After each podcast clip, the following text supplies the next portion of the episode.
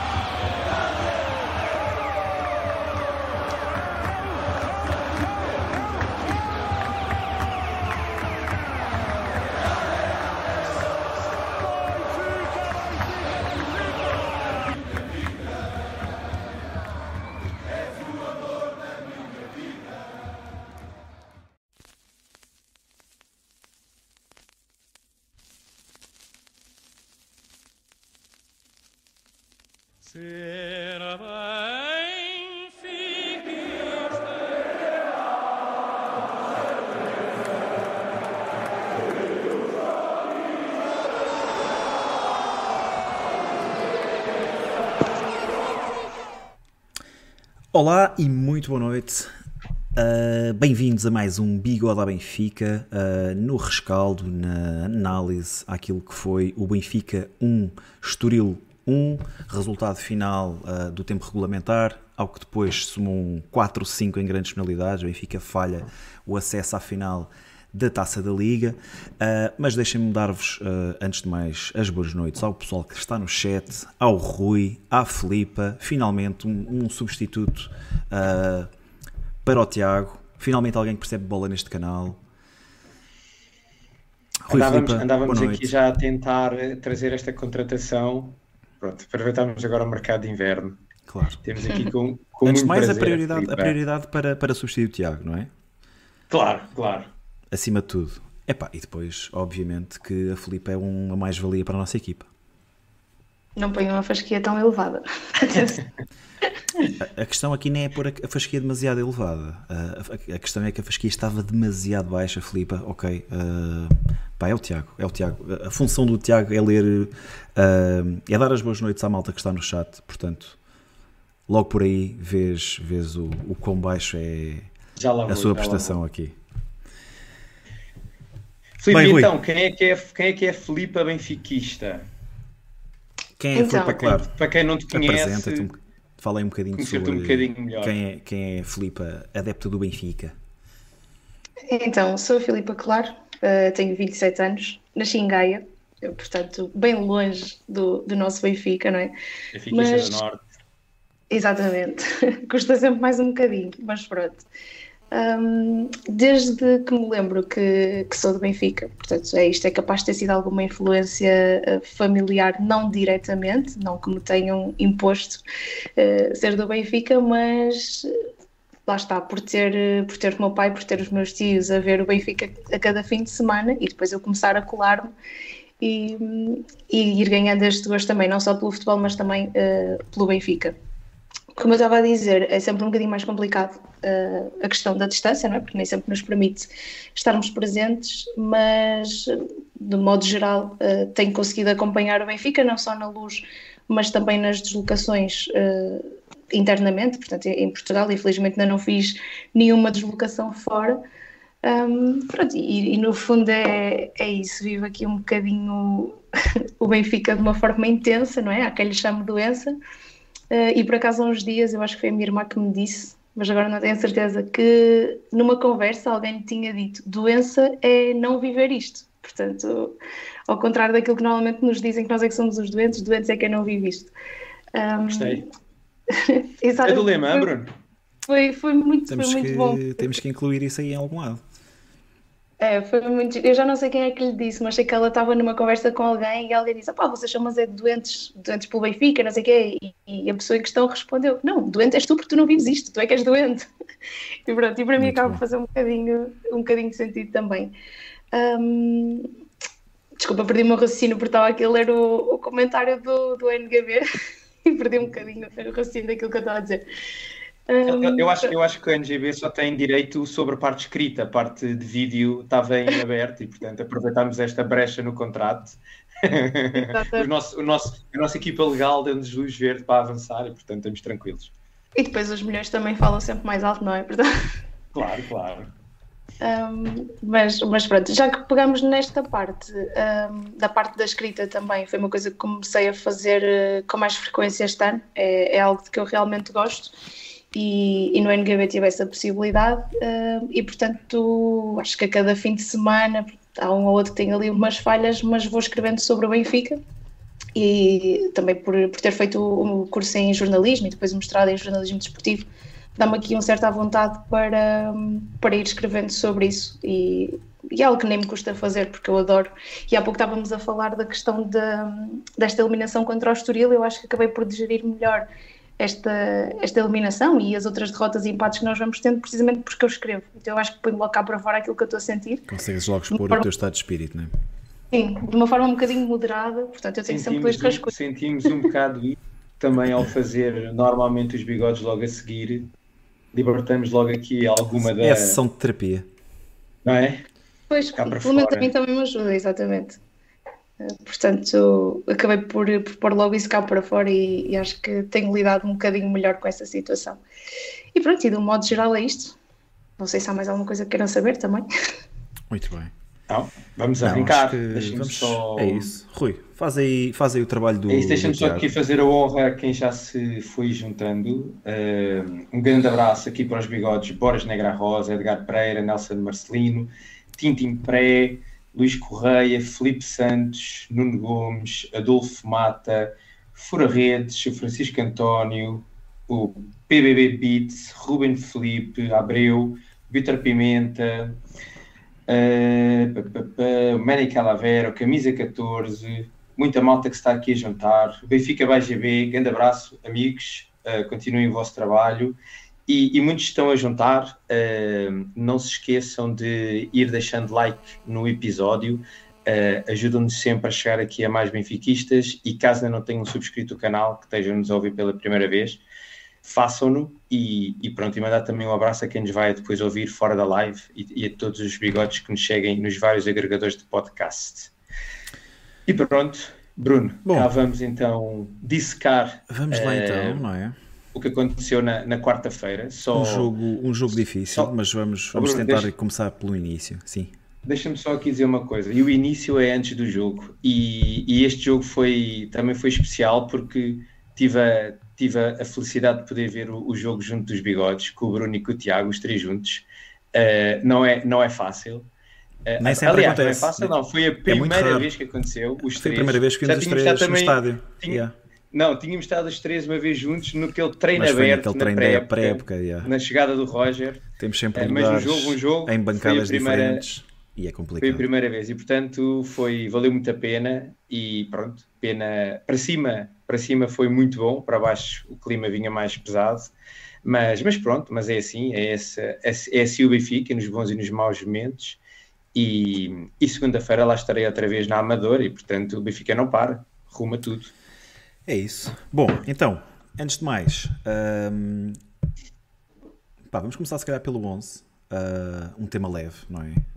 Filipa, Estavas à espera de, deste 11 que, que foi apresentado por, por Roger Schmidt? Uh, achavas que podia ser diferente? Estava mais ou, menos, mais ou menos dentro das tuas previsões? Sim, de certa forma, sim. Menos a questão do Musa.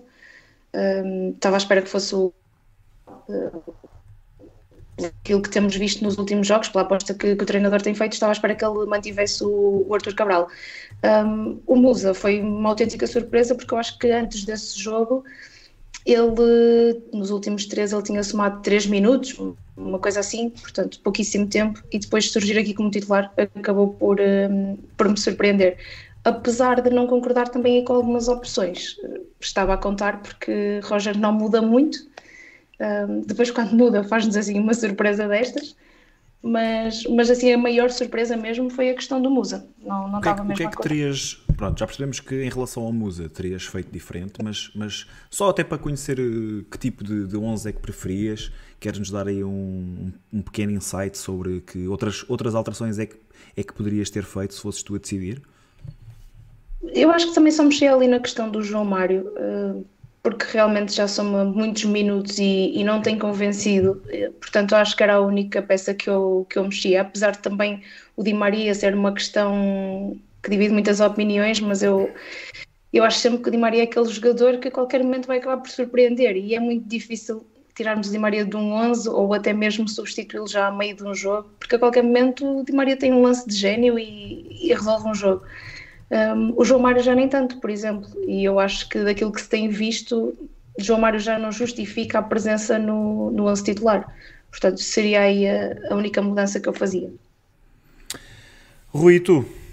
Já sabemos que em relação ao Petra Musa, obviamente não, estava, não estavas a contar.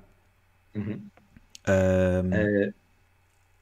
No entanto, há aqui Sim. outra alteração em relação ao último jogo, não é? mas que até era mais ou menos expectável que é a saída de Florentino para a entrada de, de João Neves.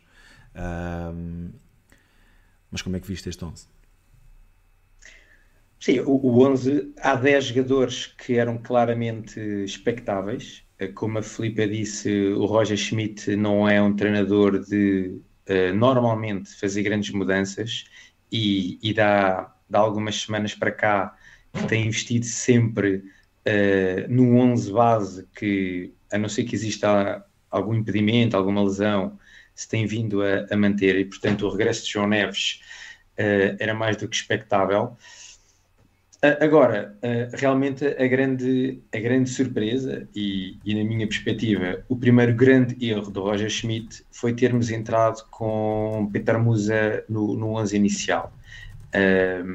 E, e, e, aliás, porque eu não entendo muito bem uh, que, qual foi a ideia de, de Roger Schmidt ao colocar Musa no, a titular, porque se nós formos lembrar, Musa não era titular há dois meses um, ehm, e, e, de alguma maneira acho que há aqui alguma consensualidade de que Musa tem muito mais impacto normalmente a vir do banco uh, e com a capacidade de marcar em poucos minutos do que sempre que jogou a titular.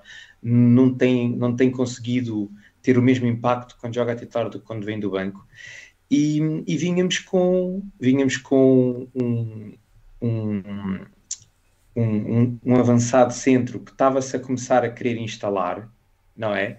O Cabral, e de repente muda-se completamente. O Musa passa de terceira opção para titular, e eu não consigo perceber o que é que, o que, é que se quis fazer disto. Uh, não, não quero acreditar que tenha havido aqui uh, um, um relaxar em relação a esta partida, mas mas não posso também deixar de pôr isso em cima da mesa, porque senti principalmente na forma como o Benfica atuou uh, nos primeiros minutos que uh, aquela fome de vencer, aquela, aquela, aquele foco no objetivo, se calhar não estava lá desde o primeiro minuto e foi crescendo ao longo da partida. E, e pronto, já lá vamos, e infelizmente não foi suficiente mas, mas a meu ver, uh, Roger Schmidt teve aqui um erro crasso na, na abordagem à, à, partida e, por de resto, não, não estava à espera aqui de grandes mudanças no 11.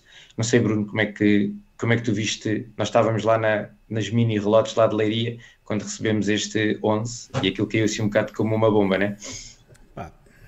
estou muito alinhado com aquilo que vocês disseram. A verdade é que nesse momento fiquei apreensivo.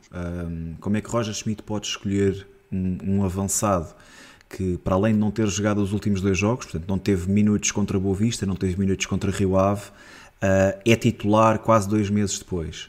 Eu perceberia este tipo de alteração se Petra Musa fosse um jogador com um alto estatuto no Benfica, que, que tivesse um passado, que tivesse um currículo no Benfica que lhe permitisse chegar e entrar.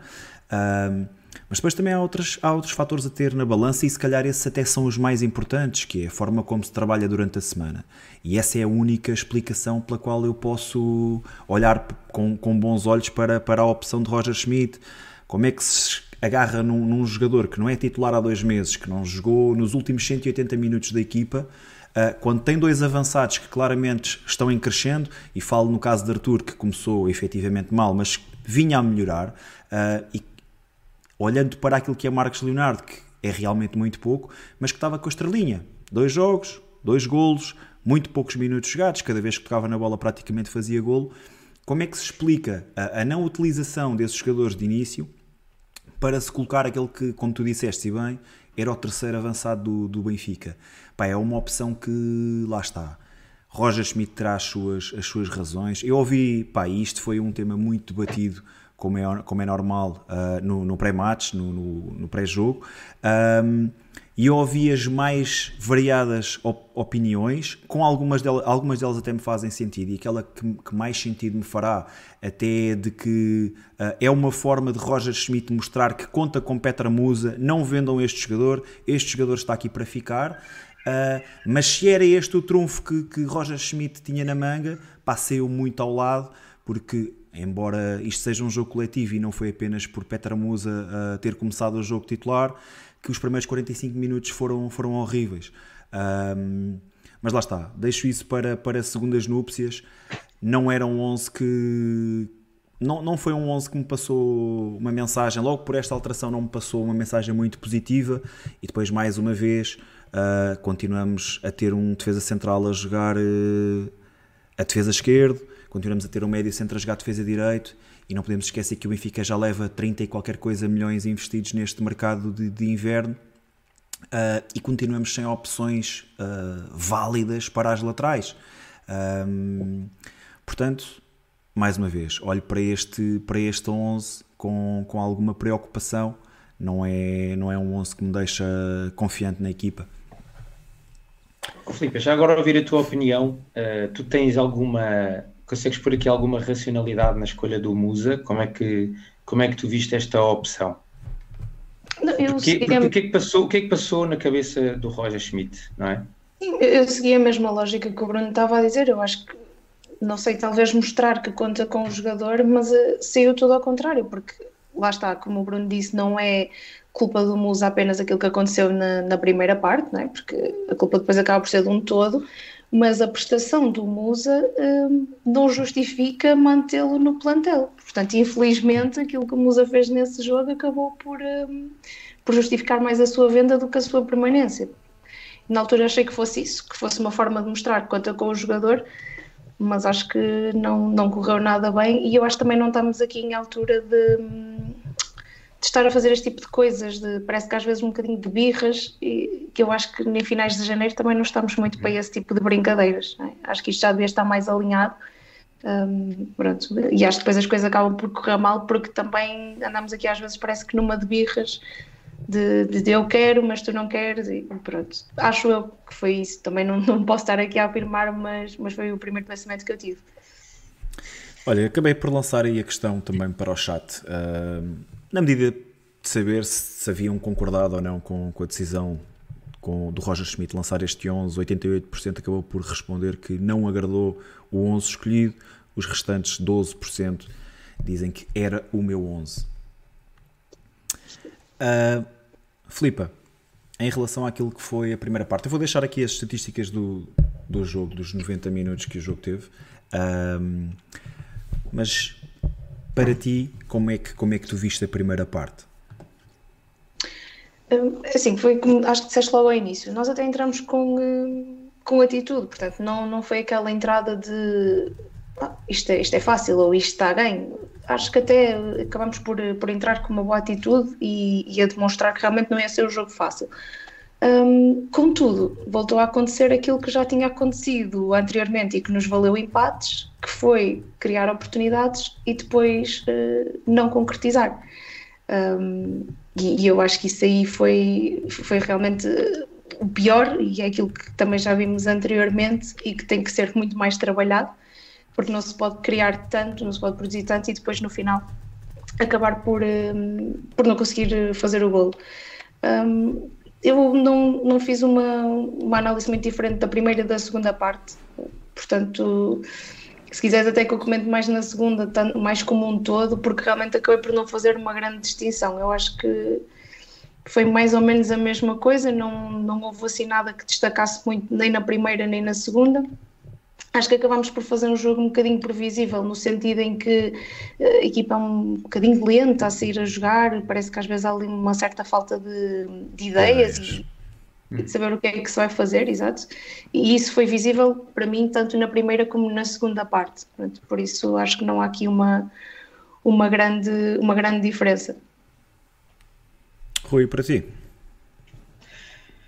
Olha, uh, Pois, eu, eu por acaso não, não senti que o Benfica tenha entrado com, com, a, com, aquela, com aquela vontade de ir para cima do Estoril, como já tenho visto noutros, noutros desafios. Uh, eu senti o Benfica a, a tentar dominar o, o jogo, mas uh, o, o Estoril a conseguir, em várias oportunidades, em diversas vezes, conseguir chegar, chegar com perigo a, a, perigo, a rondar a nossa área uh, algumas vezes. Um, acho, que, acho que o treinador do Estoril foi inteligente na forma como, como abordou o jogo. Uh, o, o Estoril percebe que o Benfica tem, quando pressionado, tem alguma dificuldade em, em, em, sair a jogar, e daí a tal previsibilidade que a Filipe estava a dizer. E acima de tudo, o treinador do Estoril fez algo que para mim uh, cada vez mais isso vai acontecer, pelo menos enquanto Morato não sair da equipa, que é dar por completo o lado esquerdo ao Benfica para sair. O, o treinador do Estoril fechava muito bem o lado direito e o centro, e a bola acabava por uh, invariavelmente ir parar a, aos pés de, de Morato, e, e, eu já tinha visto isto para o campeonato em Braga, e, e acontecia sempre uma duas coisas, ou o Morato perdia a bola, ou, ou, passava em más condições para um colega que acabava para perder mais à, à frente. E isto criou aqui muita entropia, um, principalmente na, nos primeiros minutos do, do, do, jogo, enquanto o Benfica também não se conseguiu reajustar um, a, a, esse, a esse modelo tático do Estoril. O Estoril acaba por chegar ao, ao golo, penso eu, perto do quarto de hora de jogo, num, num lance em que acho que houve uma má abordagem de, de praticamente todo o eixo defensivo do Benfica. Uh, Orsnes chega tarde e permite que haja o cruzamento do seu lado. E depois também Morato, com um jogador pela frente que sabemos que é muito uh, tecnicista e, e, e imprevisível, uh, acabou por lhe dar o lado em que ele é mais forte, o lado esquerdo. E portanto, com muito espaço, e Rafa Guitano fez o que tem feito em muitos jogos do campeonato e acabou por pôr o uh, à frente do, do marcador. E, e, e, isso acaba por ser, nestes jogos em que uh, existe um, vá, um chamado grande contra uma equipa mais pequena, não há melhor gasolina do que isto para a equipa pequena, não é? Por-se a ganhar, os níveis de confiança vão aos máximos e, e, e, é muito mais difícil depois conseguir vargá-los, não é? E portanto o Benfica a partir daí acho que começou a acordar e a segunda parte da primeira metade do Benfica um, ehm, começou uh, o Benfica a empurrar o Estoril para, para a sua área e portanto o, Benfica, o Estoril deixou de conseguir pressionar alto o, o Benfica. E, e, pronto, e depois sucederam-se uh, aqui uh, algumas, algumas oportunidades claríssimas de gol com destaque para o, aquele falhanço do Rafa, um penalti em movimento em que ele atira à direita ao guarda-redes muito parecido, se se recordam, ao lance também em Salzburgo, uh, e, e também um, um falhanço de Di Maria, o Di Maria que tem-nos acostumado a não falhar este tipo de golos, uh, lá está. Uh, todos nós acho que vamos aceitando que Di Maria se mantenha no 11 porque acreditamos que é nestes momentos que ele faz a diferença. Pode andar desaparecido um jogo inteiro e de repente aparece a ser decisivo e, e, falhou desta vez. Um, um lance em que estava completamente sozinho e, e, pronto, e acho que ainda tivemos ali mais um ou outro lance de cantos muito puxados ao primeiro poste com desvios do, do, do António Silva e, e pronto, e de repente eh, se eu não me engano, nós acabámos a primeira parte com expected goals de quase 2. Uh, 1.7, uh, acho 1.7. E, e, pronto, e, uh, o, Benfica acho que já merecia chegar ao intervalo com o empate. Mas o que é certo é que a, a ineficácia na finalização penalizou bastante o, o Benfica e, e, o Benfica foi para o intervalo a ganhar, a ganhar um zero. Sim, também, mais uma vez, uh, alinhado aí com, com, com aquilo que foram as vossas opiniões, uh, reforçar o quê? Benfica entra, não entra bem, os primeiros 45 minutos do Benfica são nível fraco.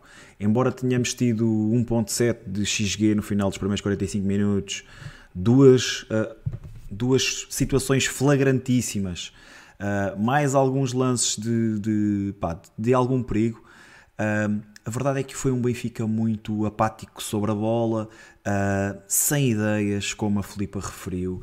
Uh, é, é, às vezes é penoso ver o Benfica a jogar e, e, e, acho que o Rui fez uma leitura muito, muito precisa daquilo que é o futebol do Benfica neste momento, que é um, um, um, clube que uma equipa que acaba ataca sobretudo em dois corredores, corredor central e corredor direito.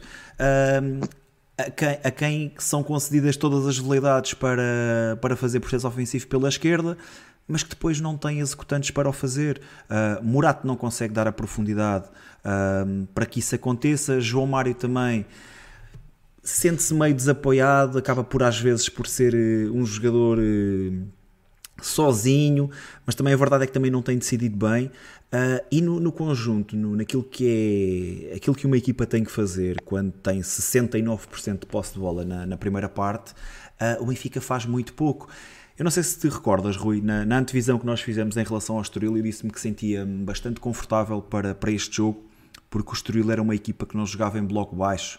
Uh, não sei se te recordas dessas palavras. Uhum. Pronto. E a verdade é que o Estoril jogou praticamente em 20, 25 metros durante largos períodos de, da partida uh, e até da primeira mas parte. O Benfica também, mas porque o Benfica também os empurrou. Não era essa não, a não, estratégia mas, inicial. Oh, Rui, mas o, o Estoril jogou super subido, mesmo depois de estar a ganhar um zero. As linhas do Estoril estavam muito, muito próximas daquilo que era o meio campo do, do jogo. Uh, e como é que o Benfica não tem, não tem uh, ideias para conseguir quebrar esta situação? No, muito poucas bolas em profundidade, e as bolas que houve em profundidade foi das bolas em que, em que surgiram os lances de perigo. Uh, a bola do Di Maria é um lançamento comprido do. Aliás, a, a bola do Rafa é um lançamento longo do, do Coxo. A bola até. Di Maria uh, para... levanta o pé, deixa passar, não é? Sim, para, dá a sensação de que, que, o, que o defesa podia ter feito mais, mas pronto, mas acaba por ser uma boa simulação. O Oshna se encosta no, no Rafa e o Rafa tem tudo para fazer golo. Era só escolher o lado. Uh, bola não entra. O lance a seguir, o lance do, do Di Maria, também muito parecido. Uh, Rafa dá, dá em Di Maria, Di Maria fica isolado e acaba também por não, por não conseguir marcar. Uh, depois tivemos algumas situações de canto. Benfica teve 16 cantos Nesta partida, uh, pá, não me canso de dizer, uh, Benfica bater bolas paradas uh, é, é, motivo de estudo, é, é caso de estudo. Uh, como é que, como é que o, o, lance que nos fica mais na retina, aquilo que são os cantos do Benfica, é Di Maria bater a bola ao segundo poste para João Neves cabecear. E isto não aconteceu uma, não aconteceu duas, se calhar aconteceu três ou quatro vezes. Uh, não se percebe como é que o jogador mais baixo em campo é solicitado para cabecear ao segundo posto. Como é que isto pode fazer parte de, de trabalho de casa, trabalho de, de semanal? Eu não acredito nisto, ou quero acreditar que isto não é aquilo que o Benfica treina durante a semana, ou que nos treinos corre bem, porque nos jogos nunca corre. Um, pá, é penoso uma equipa que tem 16 cantos, 12 cantos, 15 cantos por jogo, não conseguir tirar partido de, deste volume de, de, bolas paradas. Acho que é, um, é mesmo caso de estudo. Acho que o Benfica, tirando aquilo que foi o início da época passada, em que correu de facto muito bem, um, este ano, este ano e inclusive o ano passado já não estava a correr bem. Épocas anteriores tivemos não sei quantos anos sem marcar um gol no campeonato de canto. Uh, tudo isso é preocupante. Um, primeira parte eu não fiquei contente, embora lá está, tínhamos, tínhamos terminado com, claramente com, com capacidade para ter chegado ao golo, mas eu senti a equipa muito pesada, muito previsível. Um, e, e, sem, grande, sem grande certeza se na segunda parte seria melhor.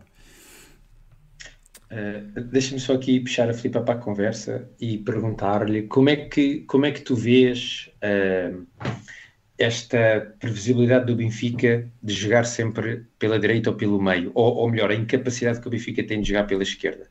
Uh, achas que isso também acaba por limitar muito todo o coletivo, a dinâmica coletiva do, do Benfica?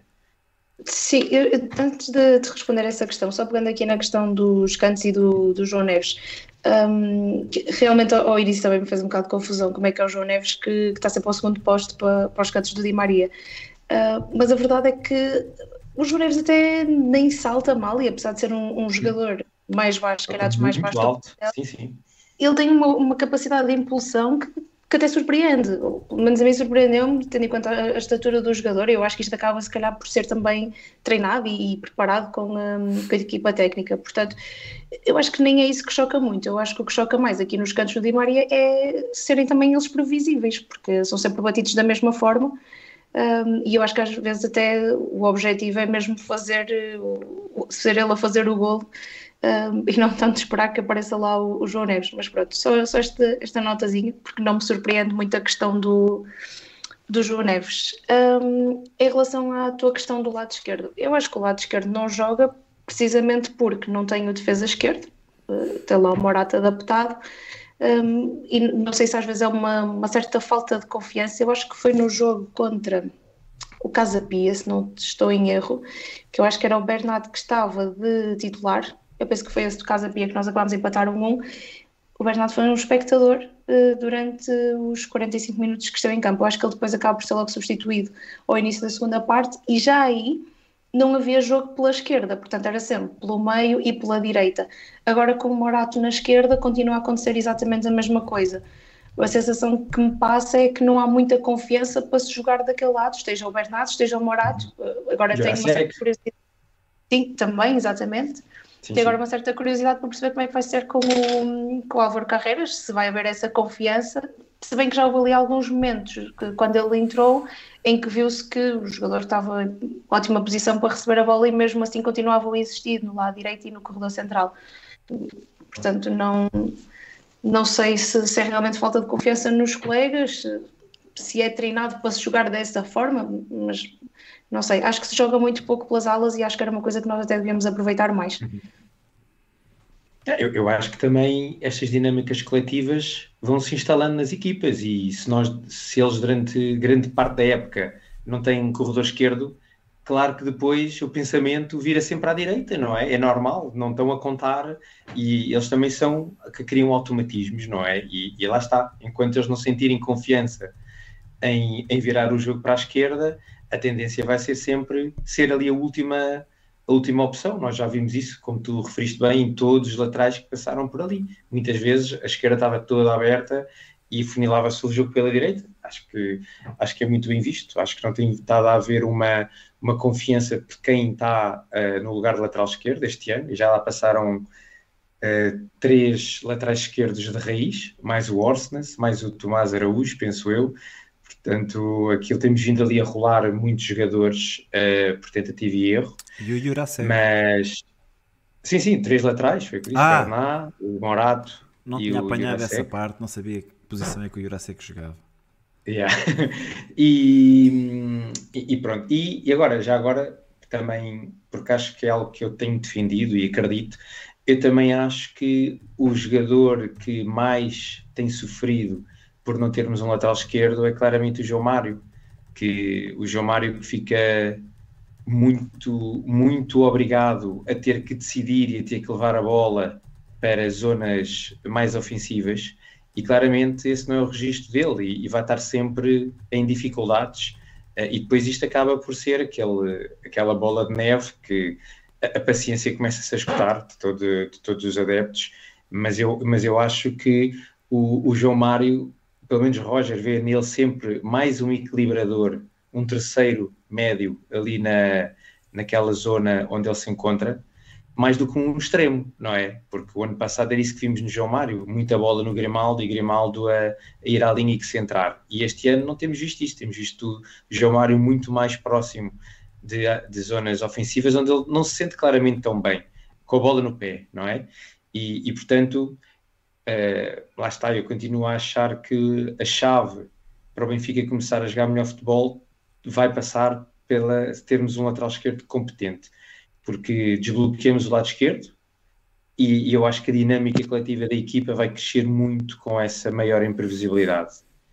Uh, vamos ver como é que, como disse a Filipe, como é que se Álvaro Carreiras é o jogador que nós precisamos. Espero que sim. Olha, Filipe, uh, embora já tenhas referido que não viste grande diferença da, da, da, exibição da primeira para a segunda parte, vou ter que te fazer a questão. Uh, segunda parte, melhorámos alguma coisa? Não melhorámos nada? Como é que viste as substituições? Como é que viste a evolução do, do jogo? Sim, eu quando falo em, em grandes diferenças, é claro que elas estiveram lá, não é? E houve diferenças, mas não são aquelas diferenças significativas em que tu possas dizer, tipo, ok, estivemos muito. Né? E, e, e, aqui tivemos mas muito mal. Não, eu acho que estivemos razoáveis num lado e, e um bocadinho razoáveis no outro. Pronto, foi, foi mais ou menos não assim nada de, de extraordinário. Contudo, eh, a segunda parte acabou por ser eh, ligeiramente melhor do que a primeira. Eu acho que até depois do, do gol sofrido fomos ali um bocado à procura de, do prejuízo, não é? Tentar fazer eh, melhor. Um, porém, como disse, não foi nada de, de extraordinário. Substituições, um, também acho que já não surpreende, acho que foram super tarde. Uh, portanto, uma equipa que já estava a perder desde os 15, 16 minutos uhum. e, e, até, até aos 45 não encontrar ali uma solução para pelo menos chegar ao empate. Teve nos pés, é certo, porque teve ali boas oportunidades, mas não consegue chegar ao empate. Um, eu acho que é de se fazer uma substituição mais cedo. Portanto, eu não me recordo, acho que as primeiras foram do Tiago Veia e do Marcos Leonardo, se não estou em erro, mas acho que Exatamente. ele já era para aí aos 70 minutos, uh, por aí, qualquer coisa. Um, pronto, acho que é super tarde, apesar de nessa altura já, já termos o jogo empatado, mas eu acho que acaba por mexer tarde. A entrada do Marcos Leonardo, um, compreensível, tendo em conta aquilo que ele também já tinha vindo a fazer nos outros jogos, do Tiago Gouveia, sinceramente, acabou por me, por me surpreender. Também era algo que, que não estava à espera. Um, não entendi muito bem o que é que o Roger Schmidt procurava aqui, mas não sei. É assim, eu também, sinceramente, olhando para o banco que nós tínhamos naquele momento, um, também não sei muito bem onde é que poderia mexer e o que é que faria de diferente. Talvez, uma vez que o Neiras parece-me já estar a, 100%, talvez tivesse lançado o Neiras para dar um bocadinho mais de velocidade um, e tentarmos jogar um bocadinho mais pelas alas e surpreender dessa forma. Acho que iria um bocadinho por aí. Seria, seria uma das tuas alterações, David Neres? Sim, partindo do princípio de que ele já está a 100%. A 100%, claro. Sim. Se está no banco, tem que estar a 100%. Ou muito, próximo, ou muito próximo dele, não é? Sim, exatamente. Eu parto do princípio que ele já lá está, é para jogar. Portanto, para mim tinha, tinha ido logo Neiras. Na tentativa aqui de mexer um bocadinho mais com o jogo e dar aquela, aquela velocidade, porque o Neres é um jogador rápido também que acaba por conseguir surpreender. Imprevisível. Portanto, que... Certo. Teria ido mais por aí. Marcos Leonardo uh, realmente não, não surpreendeu. Olha, vou só aproveitar esta pausazinha para fazer aqui um agradecimento ao Felipe Santos, que fez aí uma, uma, um super chat há bocado, fez aí uma donation, yeah. esqueci-me de agradecer. E o Felipe Santos diz que o João Mário Morato na esquerda é como um carro na autostrada em que o condutor e o homem atrás do condutor estão sem cinto de segurança e sem portas. Rui, que comentário é que te merece aqui o comentário do Felipe? Já aproveitar para agradecer, obviamente, Felipe, e, e pedir desculpa por não ter referido logo, mas também não, não queria interromper a Filipe. Um, Rui, que comentário é que isto merece? Sim, do Benfica. Há, há, há, há bocadinho já, já, acho que já tentei aflorar um pouco isso. Nós não temos corredor esquerdo, não é? E, e, tanto é que nós terminamos o jogo com um corredor esquerdo completamente diferente, não é? Uh, e, e, eu estou com a Filipe, acho que demorámos demasiado tempo a, a, a, fazer, a fazer mudanças, principalmente naquele lado esquerdo, era o lado que estava onde, onde as coisas estavam a, a fluir menos. Uh, apesar de que o Benfica, uma vez mais, acho que começou a segunda parte como terminou a primeira, uh, a carregar. O Benfica teve ali mais até aos 65, 70 minutos, outra vez um futebol uh, um bocado trapalhão, mas com capacidade, dentro das suas individualidades, de ir empurrando o Estoril para, para a sua área. E aí, a certa altura, acho que todos sentíamos nas bancadas que o golo pá, era impossível o golo não aparecer mais cedo ou mais tarde as, as grandes oportunidades iam surgindo, iam, a, a, bola andava a rondar muito perto da área do Estoril e tinha que, teria de acontecer. Um, e portanto foram minutos em que o Benfica, apesar de coxo, não é? Porque o, o, lado esquerdo continuava praticamente a não funcionar, o Benfica conseguiu uh, ir empurrando, ir empurrando, ir empurrando o Estoril para, para a sua área e, e, e pronto, e para mim uh, esse, uh, esse é um, diria que mudar o, esta substituição do Carreras, que, ele, que entrou, sei lá, pelos 60 minutos, já não tenho bem a noção, até mais tarde. Carreras 70, entrou aos 83. 83? Teve 7 minutos em campo, Bom, Álvaro Carreras. Esquece. Uh, mas mais pronto, essa, essa substituição devia ter sido feita muito antes, porque é assim, a minha visão em relação ao Álvaro Carreras é, eu compreendo que ele possa não ter ainda os automatismos uh, todos com a equipa e a forma coletiva de jogar. Epá, mas ele é lateral esquerdo de raiz. Rui, mas um todos os automatismos tem... que, que Morato não tem, Álvaro Carreiras mas tem. É, mas é isso que eu ia dizer, é um lateral esquerdo de raiz e só por isso tem que ser um upgrade brutal ao Morato. Claro e atenção, eu quando digo isto, eu gosto muito do Morato enquanto defesa central e acho que ele nada ainda contra, vai ter um papel importante no futuro do Benfica. Agora, ele como lateral esquerdo tem feito um trabalho pá, espetacular tentar dar o máximo dele, epá, mas não dá. Mas não dá não mais, dá. Ele é, a posição dele. Ele tem um, tem um, tem um físico que em nada se adequa uh, à posição de lateral esquerdo, é pesado, tem muitas dificuldades em conseguir uh, trabalhar a bola e, portanto, principalmente no jogo em que o Benfica estava a ser completamente dominador, a precisar de marcar, eu não entendo qual era a dúvida de meter alguém que tinha dinâmicas de lateral esquerdo e capacidade de chegar à linha, não é? E, e, e, essa, e, essa, e essa substituição fica guardada para os 83 minutos. Eu nem tinha a noção, lá no estádio, eu nem tive a noção que foi tão tarde. Uh, mas pronto, isto é o, o, o comentário ao lado esquerdo. Uh, Rui, deixa-me só, jogo... deixa só, para não sairmos aqui do lado esquerdo, deixa-me só fazer um comentário aqui ao, ao Fura, ao nosso amigo Fura, um grande abraço aí para o Tiago. Uh, o Fura diz assim: uh, Bigodes, ele é um projeto, o falhanço na bola na defesa é um red flag do caraças.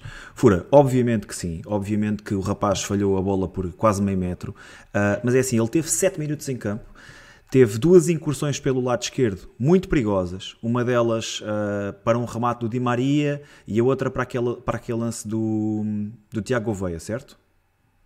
Uh, sim. Acho que, ele, sim. Acho que foi isso. Lance, Teve não também. sei quantas vezes completamente aberto na esquerda, ninguém lhe passava a bola. Ele cobrasse levantado. Uh, Felipe já tinha referido, pá, no campo foi, era notório. Uh, temos uma visão um, um bocadinho mais abrangente, não sabemos, obviamente, como é que são os ângulos na televisão, mas no estádio era óbvio, completamente aberto do lado esquerdo, ninguém lhe passava a bola. Vai ter falhas, vai continuar a ter falhas, mas precisa de minutos. Uh, temos o Otamendi, que isto, isto em relação ao, ao Fura ter dito que é um projeto. Temos o Otamendi, que se calhar é o jogador mais experiente em campo e que já jogou ao mais alto nível, à par de, de Di Maria, e que continua a cometer erros na defesa e vai continuar a cometê-los e já os cometia antes. Isto acontece, ele precisa de jogar, o Álvaro Carreiras precisa de claro. jogar e precisa de começar a ser uh, incorporado na equipa o mais depressa possível. Porque, primeiro, acho que nem é justo uh, termos o Murata ali, estarmos aqui a a falar sobre o jogador naquilo que é uma posição que é completamente atípica para ele, e depois porque nós precisamos deste jogador, nós precisamos de um defesa esquerdo que seja dono daquele lugar. Murato não é esse jogador, nunca vai ser. Então que o Álvaro Carreras vá lá para dentro e que, e que mostre aquilo que andou a aprender durante os seus 20 anos de, de vida. Um, é importante este jogador ter, este miúdo ter, ter minutos. Pá, é Olha, apenas o, a minha... O Nuno Gomes o Nuno Gomes está aqui a dizer: se o Carreiras não é capaz de caras de assumir o lugar, a malta do Benfica andou a brincar. Ele é simplesmente a terceira contratação para este ano. E, e eu alinho muito por esta, por esta ideia. Eu, não podemos, não pode estar mais tempo ao banco. Ele tem que entrar, tem que ter impacto imediato. E, epá, e oh Bruno, e tu estavas lá no estádio, não me vais deixar mentir, e há aqui malta no chat que pode confirmar. Uh, a televisão, não sei se foi capaz de mostrar isso, mas viu-se claramente que o erro quando o Álvaro uh, subiu foi porque eh, o, o, cabelo foi para os olhos. Porque isso dificultou-lhe muito a, aquela tarefa defensiva. Veio ali aquele vento, lembras daquela rajada de vento, e o vento foi-lhe para os e olhos. E Carreiras que... conseguiu. Mas pronto, uh, lá está. Só para terminar este ponto, eu acho que o Benfica aqui é uma questão de análise de benefício-risco. Uh, na minha opinião, eu prefiro uh, arriscar ter alguns lances em que defensivamente o Carreras possa ter alguma limitação. Lá está, é normal. Tem 20 anos, como tu estás a dizer, ainda está a crescer, não é um jogador com muita experiência, com muitos jogos. Pá, mas o que ele traz de benefício para a equipa em termos ofensivos, o Felipe, o Felipe Santos também estava aqui a dizer o que se viu ofensivamente naqueles 5 minutos pá, é logo foi muito para superior acreditar. àquilo que Morato já é? fez em não sei quantos jogos, não é? Notou-se logo, não é? E ainda, logo ali uma maior fluidez. E ainda aos erros defensivos, deixa-me dizer o seguinte: Morato, que, que será conhecido, uh, sobretudo pelas suas características defensivas, foi ultrapassado, por exemplo, pelo Rafik Guitane como se fosse uma cadeira. Uh, e isto vai acontecer a todos os jogadores desde que estejam em campo para jogar. Uh, não há nenhum jogador que esteja isento desse tipo de, de, de, responsabilidades. Grimaldo não era conhecido por ser um jogador muito vistoso a defender, era extremamente criticado no Benfica por ser um jogador que não defendia, não defendia sempre bem, que estava fora de posição, que atacava demais, que subia demais. Amigos, há que ter calma. Uh, esta é a posição deste jogador. Esta é a posição de Álvaro Carreras. Ele foi contratado para isto. Se esta, se esta foi mais um, um, se este é mais um falhanço para, para a lateral esquerda do Benfica, pá, isto diz muito sobre aquilo que é o nosso planeamento a nível futebolístico e, e pronto, e vou-me ficar por aqui. Bom, só, só para terminar uh, a minha análise da segunda parte, uh, o Benfica, quando faz também aquelas duas substituições, com a entrada de Tiago, Veia, Tiago Gouveia e, e, e, a entrada de Marcos Leonardo, sai Musa, não é? Sai Musa, e acho que isso aí, lá está, uma vez mais, o é que como é que o Musa volta do intervalo, não é? Como é que o Musa volta do intervalo? Uh, lá está, só pode ser para proteger o jogador, não é? Porque uh, ele tinha que ter lá ficado, não, não estava a trazer nada ao jogo. Marcos Leonardo entra, lá está, tem, tem tentado a ser a segunda opção, como o Bruno referiu, a tal estrelinha, uh, e, e sai também uh, sai também o Coxo. Uh, e eu acho que aqui, na minha opinião, talvez esteja o segundo erro de Roger Schmidt uh, na, na partida, porque parece-me que mais, do que a, mais do que a entrada de Tiago Gouveia, eu, eu teria tirado era, era João Mário e colocado Coxo naquele lugar onde Tiago Gouveia entrou e posto o Tino para o lado de João Neves, porque o Benfica nunca estava a conseguir controlar de forma uh, tranquila os contra-ataques do Estoril. Havia sempre muito espaço. E, e se recordam, Coxo talvez tenha feito dos melhores minutos este ano, uh, sempre que descaiu ali para a esquerda, com Tini Neves no meio. E eu acho que isto poderia ser uma, um, um espaço que Coxo poderia uh, ocupar com talvez com menos preocupações defensivas e em que ele tivesse mais preocupado ofensivamente, com a qualidade que ele tem de colocação da bola, e reforçarmos ali a dupla Tino João Neves para empurrar ainda mais o, o, o Estoril para trás. Uh, acho que a manutenção de João Mário em campo, quando isso aconteceu, o Benfica caiu outra vez. O Benfica não foi capaz de aguentar aquele O Benfica, depois do golo do veio, foi mais ou menos nessa altura que aconteceram as substituições e o Benfica perdeu o controle do jogo. O Benfica passou o último quarto de hora a dividir o jogo com o Estoril, bola cá, bola lá, e, e isso é inacreditável. Numa altura em que o Benfica devia ter conseguido encostar o Estoril às cordas, foi quando o Benfica voltou a permitir que o Estoril se aproximasse da nossa área, e o Estoril teve lá oportunidades para, se calhar com um bocadinho mais de qualidade, eh, poder, poder marcar. E portanto, não me pareceu que o Tiago Oveia, uma vez mais, tenha entrado bem, ou pelo menos aquilo que se espera dele, acho que ele não, foi consegui, não conseguiu fazer. E, e, pá, e para terminar, também dizer que para entrar o Tiago Gouveia, epá, eu estou com a Filipa, tinha que entrar o Neres. Não percebo como é que não entra o Neres. O Neres que é um jogador que faz a diferença, que é imprevisível, com capacidade de remate, com explosão, com peso, Rui, que estávamos a falar é há bocado, não é? É uma questão tão válida e ao mesmo é, nível de eu, como é que o Musa é a primeira opção para este jogo. Porque eu, acho, porque eu acho que o Benfica olhou para este jogo com facilidade, com facilitismo. Achas que, é, achas que é por aí? Achas, achas que é por sim, já estarmos a contar com, pá, e passa a expressão, Só achas que é estarmos a contar com o ovo no cu da galinha e de que amanhã assim, estaríamos é, em Leiria aconteça o que nós, acontecesse. Nós, nós, nós, enquanto adeptos, temos que ter essa, essa, essa visão de que vamos ganhar e que já na final, porque temos que acreditar e, e, e os adeptos são paixão.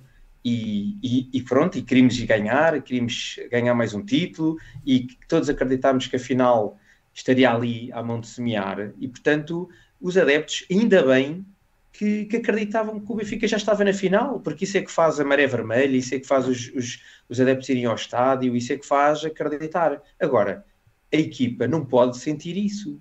A equipa tem que olhar para este jogo como um jogo eh, lá está, mata-mata, não é? Isto se perde, acabou, já não, já não dá para voltar. E eu acho que o Benfica, o Benfica, o Roger Schmidt e toda a sua equipa técnica, acho que a abordagem ao longo do jogo foi mostrando que sentiam que aquilo mais, mais dia menos dia iria acontecer. Mais dia menos dia, mais minuto menos minuto iria acontecer. E depois, pronto, vamos a penaltis. E depois aí o Benfica perde o controle da situação, porque nos penaltis tudo pode acontecer, não é? É uma sorte. E para mim, não é? Rui, está-se a pedir aqui no chat para passarmos a bola à Filipa.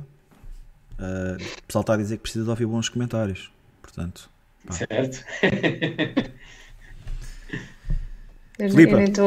Tem aqui o, o chat, estou-me a guiar aqui só pela, pela tua partilha, mas isto é tão pequenino que eu não, não consigo acompanhar. Um, Estavas a falar também há pouco da questão da substituição. Eu, entretanto, fui ver porque não tinha a certeza, mas o Coxo também já tinha amarelo. Uhum. E eu não sei se é por aí também que vem a saída dele, Sim, por ele já ter o, o amarelo. Eu acho que a substituição Sim, também vem por aí. Mas, era mas, eu, mas acho que não se pode tirar todos os jogadores que têm amarelo, não é? Certo, certo. Mas eu acho que também deve ter sido um bocado por aí mas lá está, ao meter alguém, meti o Neres por ser aqui um jogador que acrescenta mais velocidade, é muito mais não é tão previsível como, como os restantes, portanto também iria por aí. Mas Roger Schmidt a falhar nas substituições também já não é uma novidade, não é? Eu acho que ele é muito raro o jogo em que ele mexe e mexe bem. Sei que já o fez, não, não te consigo dizer aqui um ou outro em que tenha feito e tenha feito bem, um, mas são mais aqueles em que ele mexe e de facto não acerta. E a questão do Musa, de, do Musa e depois de ter jogado também o, o, Marcos Leonardo, que eu acho que o Marcos Leonardo uh, foi uma boa aposta naquele momento, mas depois traz aqui outra questão, é que colocaram o Musa a titular, depois entra o Marcos Leonardo e o Arthur Cabral, que vem de titular nos últimos jogos, acaba por ser o suplente que entra a um minuto do fim. Isto achas, achas que ele entra para bater penalti? Uh, claro. Uma vez que era o batedor de penaltis no Basileia, outra... por exemplo. Sim, nem, nem encontro outra justificação, mas claro. acho que isto mexe aqui um bocado com o jogador. Pá, a sensação com que eu fiquei é que isto é uma brincadeira, com, pelo menos com os três, não, é? não tanto com o Marcos Leonardo, porque acaba por entrar, se calhar, mais ou menos como já tinha entrado nos outros jogos, mais minuto, menos minuto. Agora com o Musa e com o Arthur Cabral, e sobretudo com o Arthur, que, ok, que não é genial, mas como é que pegas num jogador que tem sido titular e, e fazes com que ele entre a um minuto do, do jogo acabar? Opção, é? aqui, exatamente, parece aqui já brincar um bocadinho. E mas isso já aconteceu ao longo da época, Filipe. Jogadores que passam de titulares para não jogar no jogo a seguir. Andámos a rodar com Tengsted, uh, Arthur Cabral, uh, Musa. Isto andámos sempre a brincar com os pontas de lança o ano inteiro. É a chamada chicotada, chicotada psicológica. Vê se eles acordam. Só se for por aí, realmente, não, não vejo outra justificação. Filipe, olhando aqui para isto tudo, uh, e a nível exibicional, como é que, se tivesses que categorizar, como é que categorizarias? Uh, boa, má, fraca, muito boa, razoável a exibição do Benfica? Uh, tendo em conta a qualidade que nós temos no plantel, a qualidade individual, fraco muito fraco, porque acho que com jogadores com tanta qualidade tínhamos de ser capazes de construir um coletivo mais forte. uh, mais rápido, que, que fosse um bocadinho a imagem daquilo que fomos no, do início da época passada. Uh, portanto, o Benfica completamente diferente, que dominava os jogos, não, não deixava que fosse o adversário estar por cima. Acho que deveríamos estar a esse nível, se não ligeiramente superiores. E, e estamos muito, muito abaixo. E tendo em conta que já estamos no, no final de janeiro, só, só que se calhar com um milagre, ou então agora com o regresso do Neres, e entretanto do Bá, se o Carreiras assentar também ali na esquerda, acredito que a coisa possa melhorar, por caso contrário isto vai ser penoso até o final da época. Rui, para ti. Qual é que é a mesma pergunta, Bruno? Como é que, categori... Como é que categorizas a exibição? Ah, a exibição, sim, sim. Uh, eu pus má. Pois má. Má acima de tudo porque, porque eu acho que, o, lá, volto a dizer, acho que o Benfica não, não encarou isto de forma 100% profissional, em que tínhamos aqui um título para vencer neste, nesta semana. E isso a mim magoou muito enquanto benfiquista. O Benfica não pode desvalorizar qualquer tipo de título, principalmente uh, numa fase em que o Benfica não tem estado a ganhar títulos todos os, todos os anos. E o Benfica tinha a obrigação de vencer uma taça que até se nos estava a sorrir, não é? Porque uh, na véspera o, o, o, Sporting tinha sido eliminado, não que o Braga fosse um adversário fácil, mas em teoria. Mas nos cenários, uh, nos cenários temos, temos, à partida seria um cenário bastante aceitável, não é? Acho que, é isso, é isso. Acho temos que se estado, colocasse este cenário a qualquer benfiquista no início é? da competição, toda a gente diria que assinava imediatamente por baixo, creio eu. Como é óbvio. Uh, Como um é sorteio óbvio. altamente favorável, uma competição. Uh, pá, com, com, com um quadro muito favorável para o Benfica. E, e pronto, e portanto eu, eu só posso dar como má uh, a exibição e pronto, e acho que houve, lá está, algum facilitismo por parte dos jogadores e, e se calhar isso também leva a, alguma ineficácia. Os níveis de concentração se calhar são os mesmos. E, e também algum relaxamento por parte de Roger Schmidt no banco, com algumas decisões que fez, se calhar mais a pensar em poupar alguns jogadores para a final e não em tentar dar o máximo neste jogo para garantir uh, a passagem ao jogo, ao jogo decisivo. E portanto, eu, eu, eu, acima de tudo foi isso que me entristeceu, porque às vezes há jogos que nós até podíamos dizer, é pá, o Benfica fartou-se de, de, falhar oportunidades e que jogou bem e não conseguiu, foi o azar, o posto, o guarda-redes. Há jogos assim, nós sabemos mas eu não senti isso, eu não senti isso, eu senti sempre, como tu disseste, Bruno, um jogo muito trôpego, muito em esforço, muito pastelão, mas claro, a, a, a qualidade do Benfica com, natural, natu, com naturalidade se impõe a um Estoril, não é? E portanto isso é o, o mal fora, não é? Que o Benfica não fosse dominado pelo Estoril. E portanto uh, saí de lá muito triste, saí de lá muito triste saí de lá muito triste porque estava a contar eh, e ver o Benfica a mais uma final. Eh, estava a contar ter outra vez um stress na quinta ou na sexta-feira para comprar bilhetes para o Benfica. Saí de lá triste porque estava a contar levar o meu filho no sábado à sua primeira final. E, e eu acho que às vezes os jogadores do Benfica e a equipa técnica não entendem o impacto que têm um, ehm, em muitos de nós, na forma como nós nos organizamos e já tínhamos a vida toda planeada com o, com o sábado livre para irmos lá apoiá-los e, e, e, acaba por aquele sentimento de que perderam e pá, não houve grande problema, ninguém ficou muito chateado com isso. As coisas, pá, perdeu-se sem stress. Sobretudo é? o isso... treinador. Ah, sim, tipo, aquelas. Final aquelas, aquelas, aquelas declarações, não é, Filipe? No final, tipo, não é vergonha ser eliminado pelo Estoril. Pá, desculpa, é vergonha. E acima de tudo, o, o, treinador não pode dizer, ele até pode pensar lá na cabeça dele, mas não pode dizer, não é? O Roger Schmidt este ano tem dito coisas. Ele, o ano passado, ganhou muito.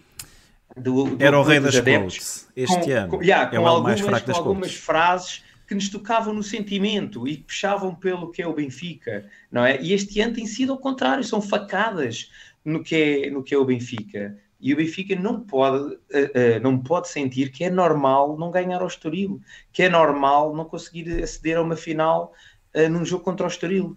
Não pode ser. E isso entristece muito, entristece-me a, a, a, falta de. Eu, eu, sinto que eles acabam o jogo, vão para casa e está tudo bem, mas não se passou nada, ninguém fica tirando, pá, tirando uma ou outra exceção, uh, claramente, mas de resto, está tudo na boa, meu. Segunda-feira outra vez jogo, e lá vão estar os, os patetas do costume a encher os estádios, a pagar 35 euros para ver um jogo na, na Reboleira. E pá, e se ganhar, ganhou, se não ganhar, também está tudo bem na mesma. E isso revolta-me imenso. E, e pronto, e, e espero que tem, foi algo que se perdeu com o tempo, esta mentalidade de fome de ganhar, de querer ganhar tudo, sempre, todos os jogos, para, para este estado aqui um bocadinho de pá, se ganharmos fixe, se não ganharmos também, pá, o que interessa é sermos felizes e vendermos sempre. um jogador, vendemos um jogador no final do ano por 100 milhões e está a andar, pá, entristece-me, não é, não é o meu Benfica, não é o meu Benfica. Olha, para terminar, eh, eu se pudesse fazer copy-paste ali da primeira, da primeira parte da resposta da, da Filipa, teria feito. Uh, acho que é uma exibição, acima de tudo, fraca e má para aquilo que é o nosso leque de atletas. Uh, o Benfica tem que ser um Benfica que apresenta no banco David Neres, Marcos Leonardo, Rollizer uh, e tantos outros craques depois também no, no 11 inicial. Não pode. Tem que jogar melhor. Tem que jogar melhor, tem que fazer mais. O chat. Sobrando chat. Deu como fraca má 45%, 35% disse que faltou a finalização, 14% disse que foi razoável e 4% dizem que foi uma boa exibição. Este Bom, jogo fez lembrar um bocadinho o jogo contra o Farense. Uh, em que o Benfica também teve muitas oportunidades. Se jogou, muito melhor, não tão claras. muito melhor contra o Farense. Se calhar não tão claras como mais estas. positivo. A proposta foi muito Bruno, melhor. Mas Bruno, mas o resultado foi o mesmo. Muito o resultado tempo, foi exatamente mas o mesmo. também andámos muito tempo a brincar com aquilo. Quando acordámos, depois foi tarde. Estás a perceber? Mas e foi diferente. É o futebol. Eu senti... O futebol é lindo. O futebol é lindo por isto, porque as equipas pequeninas podem agarrar estas pequenas oportunidades e conseguir. É verdade. Uh, mas eh, resultados Rui, que eram Rui, impensáveis. Nós é? podemos falar do que quisermos e, mais uma vez, 35% do chat votou que foi a, a, finalização e realmente se aquela primeira bola do Rafa ou aquela segunda bola do, do Di Maria entra, ou se qualquer uma dessas entra, se calhar estávamos aqui a falar do, de que amanhã a que horas é que iríamos combinar para irmos todos juntos a Leiria. Uh, a verdade é que isso também faz parte do futebol, como é óbvio, mas a partir do momento em que tens Artur Cabral, Marcos Leonardo uh, completamente disponíveis e decides entrar com Petra Musa, que tens um corredor esquerdo composto por um defesa central, que é Escardino, e por um médio centro, uh, acho que já estamos a dar de avanço. Percebes? Quando a tua proposta de jogo é circular a bola, mas aparentemente não há ideias, não há criatividade, não há. Pá, e, e custa-me dizer isto do Benfica, parece que não há uh, ideia de jogo, parece que não há, não há trabalho durante a semana, porque a proposta que o Benfica tem de jogo é fraca. Uh, e quando olhamos para isso, só podemos encolher os ombros, parece que estamos a dar de avanço. E é, e é aquilo que tu dizes: o futebol é bonito porque é extremamente competitivo, porque o fraco pode ganhar ao mais forte. Mas o Benfica podia ainda ter sido mais forte, podia ter entrado em campo mais forte, podia ter entrado em campo mais bem preparado e a verdade é que não estamos na final. E mais um objetivo da época que se perdeu. Bem, falando de coisas melhores, agradecer aí ao terceiro anel. Uh, que fez aí um superchat e diz: O futebol é lindo porque somos do Benfica, 100% de acordo. Grande abraço, Joel. E agradecer. Em Libras, meu, em Libras, meu, uma qualidade do caraças. Não é euro. Quem, quem, é, quem é rico é uma assim. Classe. Quem Henrique é assim. E agradecer também ao nosso querido Fernando da Silva, que mais uma vez deixou também um superchat de bigodão. Uh, Fernando, um grande abraço para ti também, sempre presente, nunca falha o homem. Bom, uh, está na hora de mudarmos aqui um bocadinho de assunto em relação àquilo que foi uh, o jogo em si e vamos continuar a falar do jogo em si. Filipe, para ti qual é que foi o, o momento do jogo? Sim, para mim o momento é o, o remate do Di Maria no final. Uh, eu acho que é mesmo no último minuto, uh, aos yeah. 96. Pronto. Para mim é esse. Um, ehm, porque lá está, já estava a dar tudo como perdido. Depois daquele remate do, do Di Maria, ainda tive ali um bocadinho de, de esperança para os penaltis, porque pronto, na questão dos penaltis eu sou sempre um bocadinho pessimista. Então ali aquele, aquele remate do Di Maria acabou por me dar um, uma certa esperança e fiquei mesmo a pensar, ok, nós vamos mesmo passar isto. Um, mas infelizmente não aconteceu. Mas para mim é o, é o, grande momento do jogo e vai um bocadinho ao encontro daquilo que eu já tinha dito sobre o Di Maria, que é eh, às vezes custa nós defendermos a, a presença de Di Maria no jogo, mas depois ele tem um momento destes em que até se desse o golo estávamos aqui a dizer não, não, ainda bem que o Di Maria lá estava, é? porque já não é a primeira vez que ele faz uma, uma tirada destas. Uh, pronto, e por isso é que eu acabei por escolher esse como sendo o momento do jogo. Olha, Rui, que lance. Certeza que viste, tiveste a oportunidade de ver este remate do Di Maria que, que a Felipe elegeu como momento do jogo.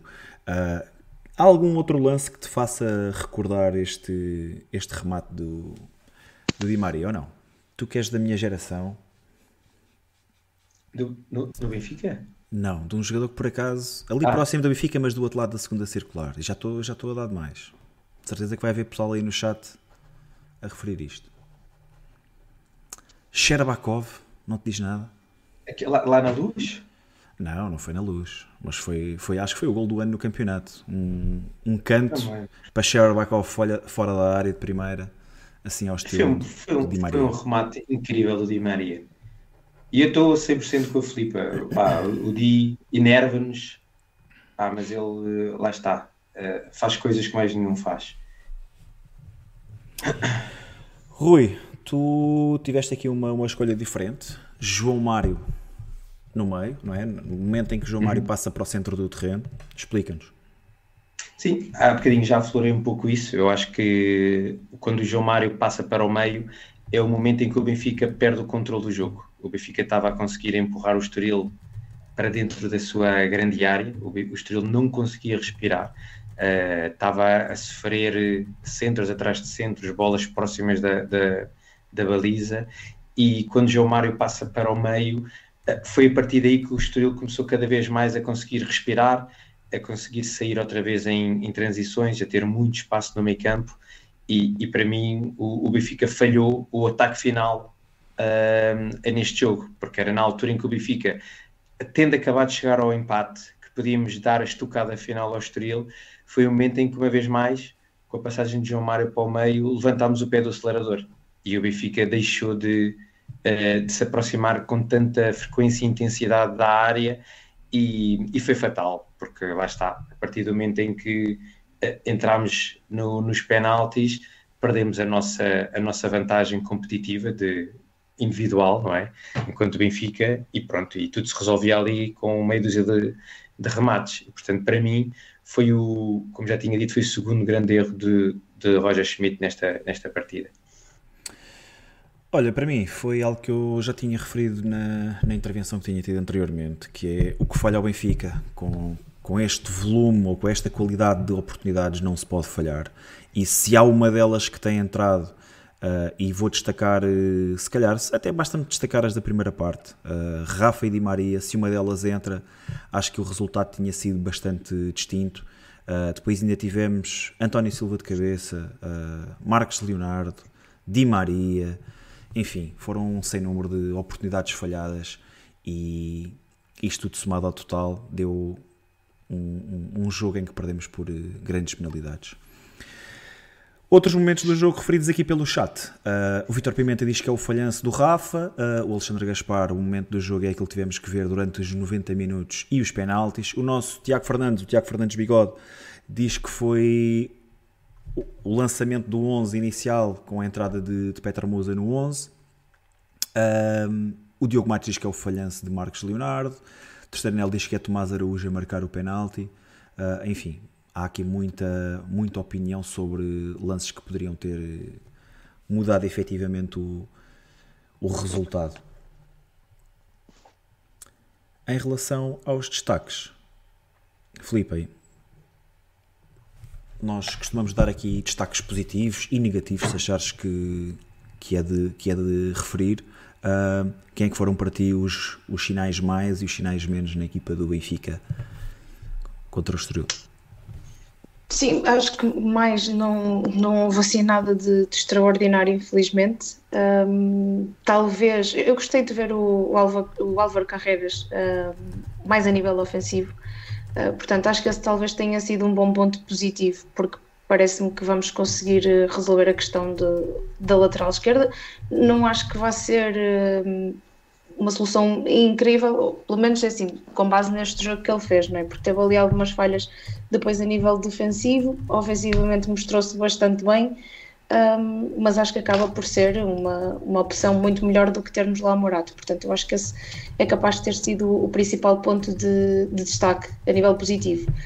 A nível negativo, infelizmente é, é a questão do Roger Smith na mesma, ou seja, a forma como ele acaba por montar a equipa, o, o tipo de jogo que ele acaba por, uh, por colocar novamente, que acaba por ser mais do mesmo. Portanto, é voltar a cair no erro de ser previsível, de, de pôr uma equipa um tanto ou quanto lenta, uh, com muita dificuldade a ser a jogar.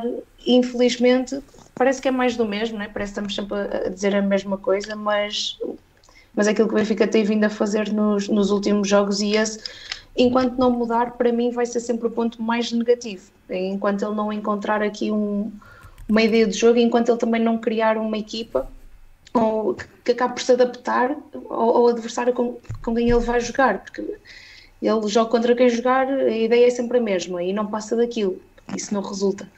Portanto, eu acho que ele tem que fazer aqui uma adaptação, tendo em conta também o, o adversário. Um ponto também negativo, que agora me lembrei por estar a olhar aqui para, para, para este 11, um, António Silva tem sido um ponto também um tanto ou quanto negativo na hora de nós irmos a jogar, porque por acaso já me tinha chamado a atenção nos outros jogos, este jogo ainda mais. Um, o António Silva, quando tem a bola e tem que, que sair a jogar, tem que criar jogo lá na frente, é um bocadinho lento. Ah, não sei se vocês repararam, mas há sempre aquela coisa do António Silva tem a bola, para, vai um bocadinho a passo e na altura de fazer o passo para o colega é sempre o colega que já está ali mais próximo. Ou seja, o adversário já percebeu para onde é que ele vai passar a bola, já teve tempo de se organizar, já está a marcar aquele. Portanto, acho que isso também acabou por. Hum, não sei o que é aconteceu aqui ao António Silva para começar a jogar dessa forma, se calhar até já jogava antes, é que nunca tinha reparado, mas nos últimos jogos chamou-me um bocadinho a atenção e acho que isso também precisa de ser corrigido. Ou seja, essa parte de sair logo a jogar de trás tem que ser muito mais rápido e não ser tão previsível. Quem é que foi para ti o bigode d'or? Para mim foi o João Neves. Não que tenha sido brilhante, mas pela atitude do João Neves, acho que depois também do, do golo sofrido, acho que a equipa acaba por melhorar um bocadinho, muito por causa do, do João Neves, da, da atitude que ele tem, da garra, daquela entrega. Tipo, o miúdo não desiste de nenhum lance. E o facto de ele ter aqui 19 anos, se não me engano, uh, acaba por. Uh, acaba por ter também mais, ou seja, olho para ele, o miúdo com 19 anos, nem sempre esperamos que tenha este tipo de atitude, este tipo de, de entrega. Uhum. Portanto, liderança. Exatamente, também por aí, se fosse um jogador mais experiente, ok, não me surpreendia tanto, mas sendo ainda tão jovem, uh, talvez por aí acabe por ser, para mim, o, o, melhor em campo. Não que tenha sido brilhante, mais uma vez, uhum. mas por toda a entrega e, e, por explodir ali um bocadinho e, e ajudar a, a equipa a tentar chegar ao gol acho que foi ele o melhor, sem dúvida. Bruno, avança tu, para não ser sempre o último. Uh, olha, destaques. Gostei, gostei da exibição de Otamendi, embora tenha tido lá uma falha grave que podia ter corrido muito mal. Uh, mas acho que até foi dos jogadores mais regulares. Oshna sempre muito eletrizante no seu flanco. Uh, não percebi a sua substituição, uh, sinceramente. Não, acabo por não perceber como é que, como é que o jogador sai.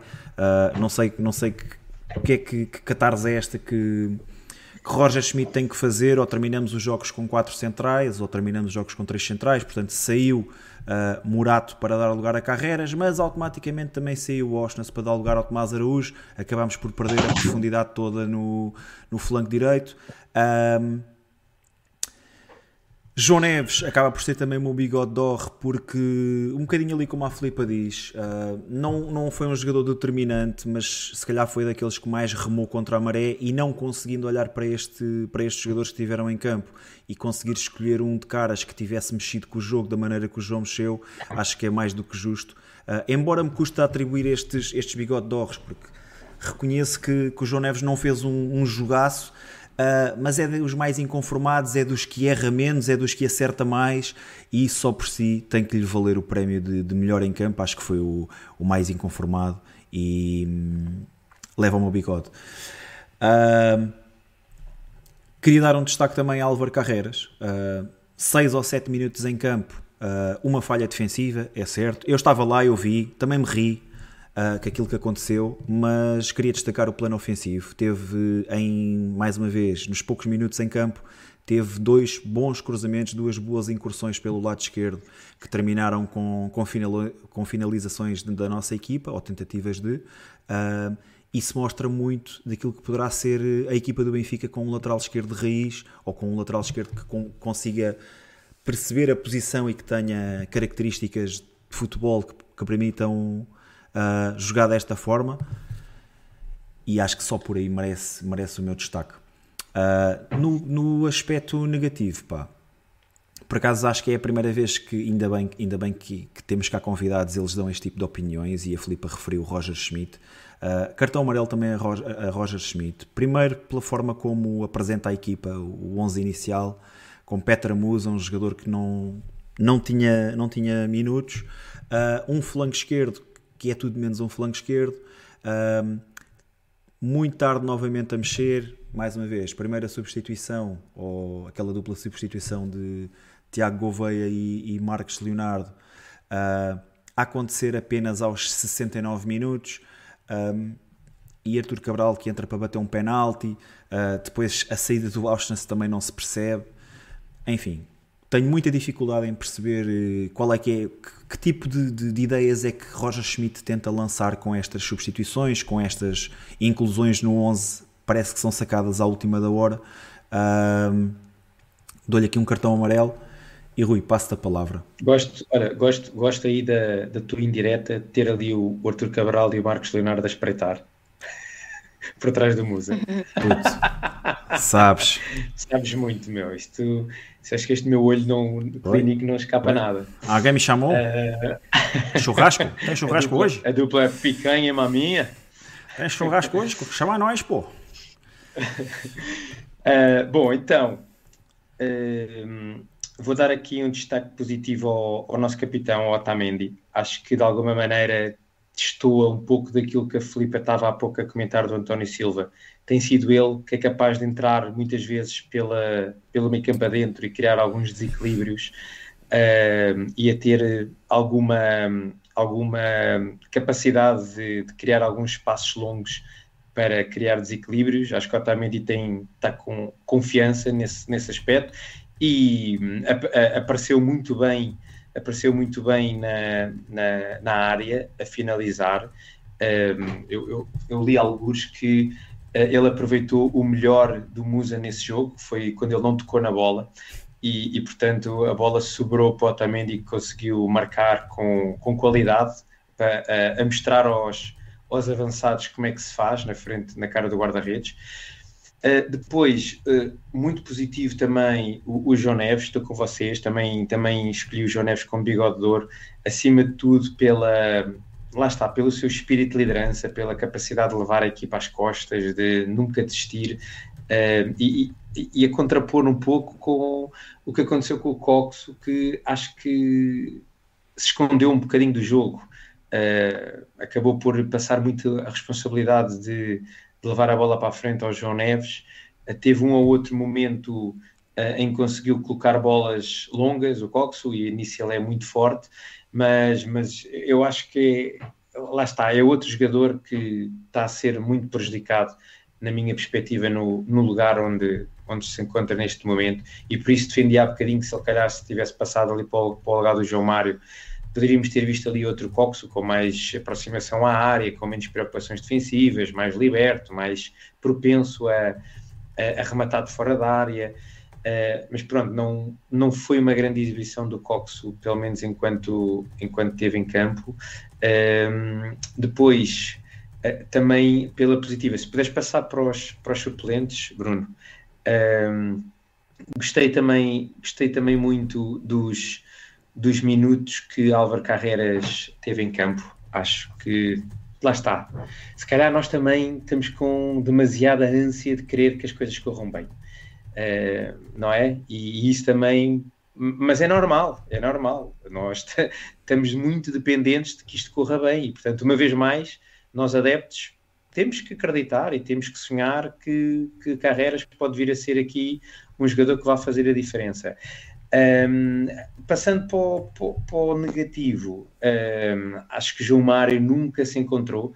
Uh, teve, teve até bastante mal quando passou para a zona centro, não conseguiu trazer nada de positivo ao jogo quando passou para o meio. Uh, a médio, a médio direito, a pedirem-lhe que seja extremo, eu acho que o João Mário nunca vai entregar nada com qualidade e, portanto, uh, lá está. Acima de tudo, está sempre ali a ser prejudicado por estar ali com o Morata atrás dele. Uh, uma vez mais, não gostei da entrada do Tiago Gouveia, já com, o, já com o Boa Vista não me tinha enchido as medidas. Pá, sei que todos queremos muito que o Tiago Gouveia, por vir da formação, por ser um grande benfiquista, que, que dê muito, mas não me está a convencer. Uh, Di Maria, pronto, capaz do melhor e do pior, falhou aquele gol cantado que já estava a fechar, não é? Não é normal o Di Maria falhar teve aquele remate ao poste no final, no momento do jogo da Filipa, pá, mas depois, durante o jogo, é uma montanha russa. Uh, perde muitas bolas, mas também é o jogador que mais passes de ruptura cria, e portanto eu acho que nós temos mesmo que saber viver com isto, porque senão vamos andar sempre aqui com esta angústia de, de uns andarem a dizer que o Di Maria é muito importante e outros a dizer que ele nem devia jogar, é o Di Maria, pronto.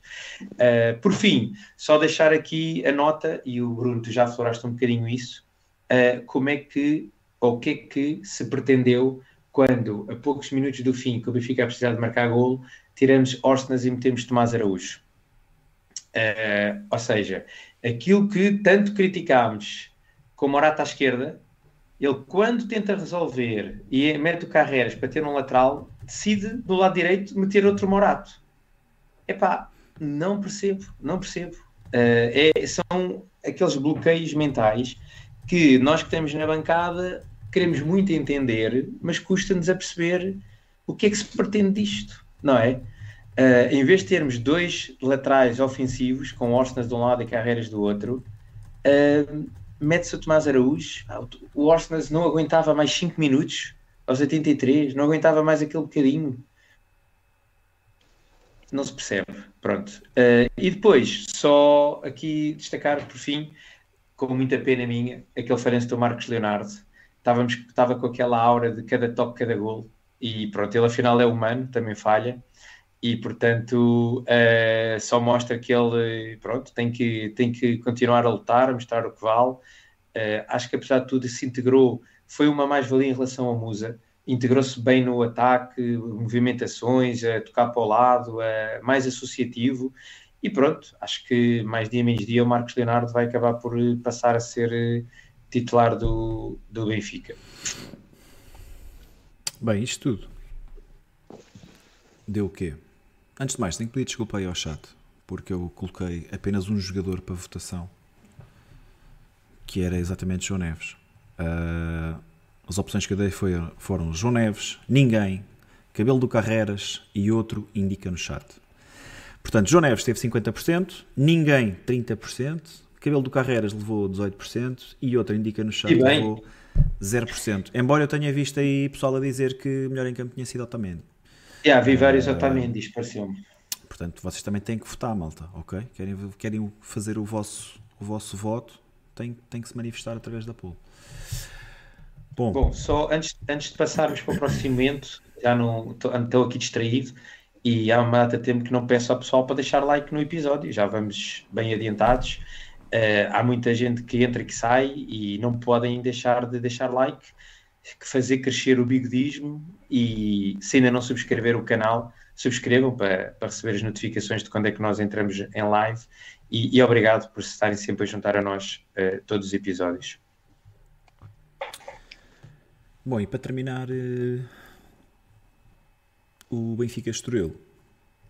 Voltando só a falar da arbitragem. Filipe, tu que foste uma privilegiada e que pudeste ver aqui o trabalho do, do Cláudio Pereira de um, de um assento bem melhor que o meu e do Rui, de certeza. O que é que tens a dizer sobre, sobre a arbitragem? É, eu, de, da arbitragem, eu acho que já disse isto algumas vezes no Twitter e, e acho que já disse nos meus textos também.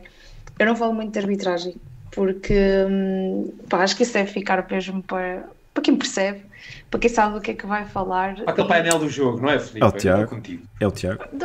Mas não estou uh, 100% confortável a falar desse assunto e yeah. acho que muitas vezes até posso ter uma ideia que depois não tem nada a ver com aquilo que são as regras e, e pronto, acabo por não, não meter muito nesse assunto. O que eu tenho achado, de certa forma, curioso é, é a questão dos cantos. Um, eu acho que este já não foi o primeiro jogo, acho que no jogo contra o Rio Ave, se não me engano, aconteceu a mesma coisa. Não tenho certeza se foi o Rio Ave, mas, mas eu sei que já vi isto noutro jogo e não foi só nosso, foi também nos jogos dos rivais é muito aquela coisa de é canto, por exemplo, para o Benfica e marca-se um pontapé de baliza. E depois é pontapé de baliza para o Benfica e marca-se um canto para o adversário. Eu acho que isto tem acontecido mais do que é normal, ou então sou eu que estou a reparar mais nestas coisas, não sei. Mas, mas neste jogo acho que isto aconteceu, eh, pelo menos umas duas ou três vezes, se não me engano. Uhum. Já vi noutros jogos um, e em jogos também dos rivais. Portanto, isto deixa-me aqui um bocado aquela sensação de é amadorismo? é propositado?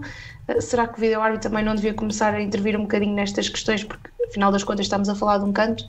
Eu sei que nós até nem criámos muito perigo nos cantos, não é? Mas, mas pronto, às vezes. Mas é bom para a estatística. É, e às vezes até para dar qualquer coisa, não é? Portanto. Depois, outro, outro ponto que, que também gostava aqui de destacar em relação à arbitragem foi na questão do, do tempo que perde o guarda-redes adversário e parece que custa um bocadinho dar cartão amarelo. E há pouco tempo, penso que foi no, no jogo do Sporting com o Vizela, o guarda-redes do Vizela leva um amarelo aos 30 e poucos minutos. E isso nos jogos do Benfica não acontece. Portanto, já não é o primeiro que perde uma data de tempo a, a pôr a bola em jogo e o amarelo só seja nos minutos finais, onde já não vai fazer estragos, no fundo. Pronto, são assim os principais destaques. Depois há sempre aquelas questões de uma outra falta que às vezes já pediam amarelo e mesmo assim acabam por, uh, por não dar. Uh, mas não vou pôr aqui nenhum, nada em particular, nem, nem dizer muito mal do, dos árbitros, porque é uma questão onde eu não gosto muito de meter, por não estar mesmo confortável nesse assunto. Prefiro deixar para quem sabe, portanto, estejam à vontade. E poupa-te muitos cabelos, poupa-te muitos cabelos brancos, Filipe. Fica já o aviso que arbitragem é tema nada simpático. Pois, acho que é o mais polémico. Rui, o que é que conseguiste ver depois do, do jogo que não te obriga a dizer os impropérios que eu vi tu proferires mentira, meu, mentira. Nunca digo as neiras, eu nunca digo as neiras. Isso não é verdade, Bruno. Seu bandido. uh... não, era, não era o Rui, era. Não, não, era o meu alter ego. O meu primo diz que Fábio somos outra pessoa, portanto que não conhecemos durante Sim. aqueles 90 minutos, depois voltamos ao nosso normal. Exatamente.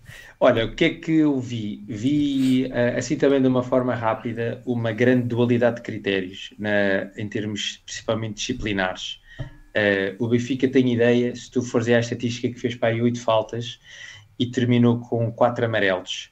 Uh, vi jogadores do jogadores jogadores do Estoril a puxar uh, ao longo do jogo vários jogadores do Benfica a não permitir uh, que os jogadores do Benfica saíssem em transições rápidas e, depois, e sem levarem amarelo. E depois vi os jogadores do Benfica mal fizeram o mesmo comportamento a serem demonstrados. E, e, talvez o lance que mais ilustra isto que eu estou a dizer foi um lance em que o Coxo vem a arrastar o jogador do Estoril meio campo uh, até que depois uh, acaba por se tentar libertar dele de uma forma um bocado ostensiva e leva os dois amarelo, o jogador do Estoril e o Coxo, por, porque foi a levar o jogador do Estoril às cavalitas durante o meio campo. Porque o Coxo protestou, uh, como é que ele não apita a falta antes, não é? Escusava de andar ali a fazer... E, e, este para mim é o exemplo mais evidente. Pronto, tirando, tirando isto, uh, aquilo que a Filipa referiu, também, mesmo à nossa frente, Bruno, não é? Nós estávamos lá e, e isto aqui é mais. Pá, estamos no enfiamento, estamos no enfiamento do lance e o fiscal linha está mesmo como à é nossa que frente. Não, como é que não se consegue ver lances claros, não é? De, porque há lances que são complicados, uh, admito, não é? Há muita dúvida e, pá, e os árbitros têm que decidir, pronto. Mas estes lances são evidentes e tanto é que houve um dos lances em que o fiscal linha teve que reverter a decisão porque o árbitro, o árbitro é que viu. O árbitro que estava quase na outra ponta do campo conseguiu ver que era canto e o fiscal de linha teve que reverter. Eu, eu acho que é vergonhoso para um fiscal de linha uh, ter que passar por isto, não é? Uh, depois, uh, só para terminar, só relembrar, porque pronto, passemos do assunto da arbitragem que, que a Filipe não gosta muito, mas este, este Cláudio Pereira é, é um dos dois, juntamente com Gustavo Correia. Gustavo E com o Fábio o Mel Gustavo também. Correia, que apitou o, a semana passada, que são da, da formação do Olival, não é? Subiram este escola. ano, subiram este ano à primeira divisão eh, da arbitragem e têm vindo a demonstrar toda a sua qualidade nos jogos do Benfica. E tem sido, eh, lá está, estes detalhes que, que a Filipa acha que às vezes pode ser eh, por desleixo ou por incompetência, mas as coisas vão acontecendo e mais em determinados árbitros no que noutros.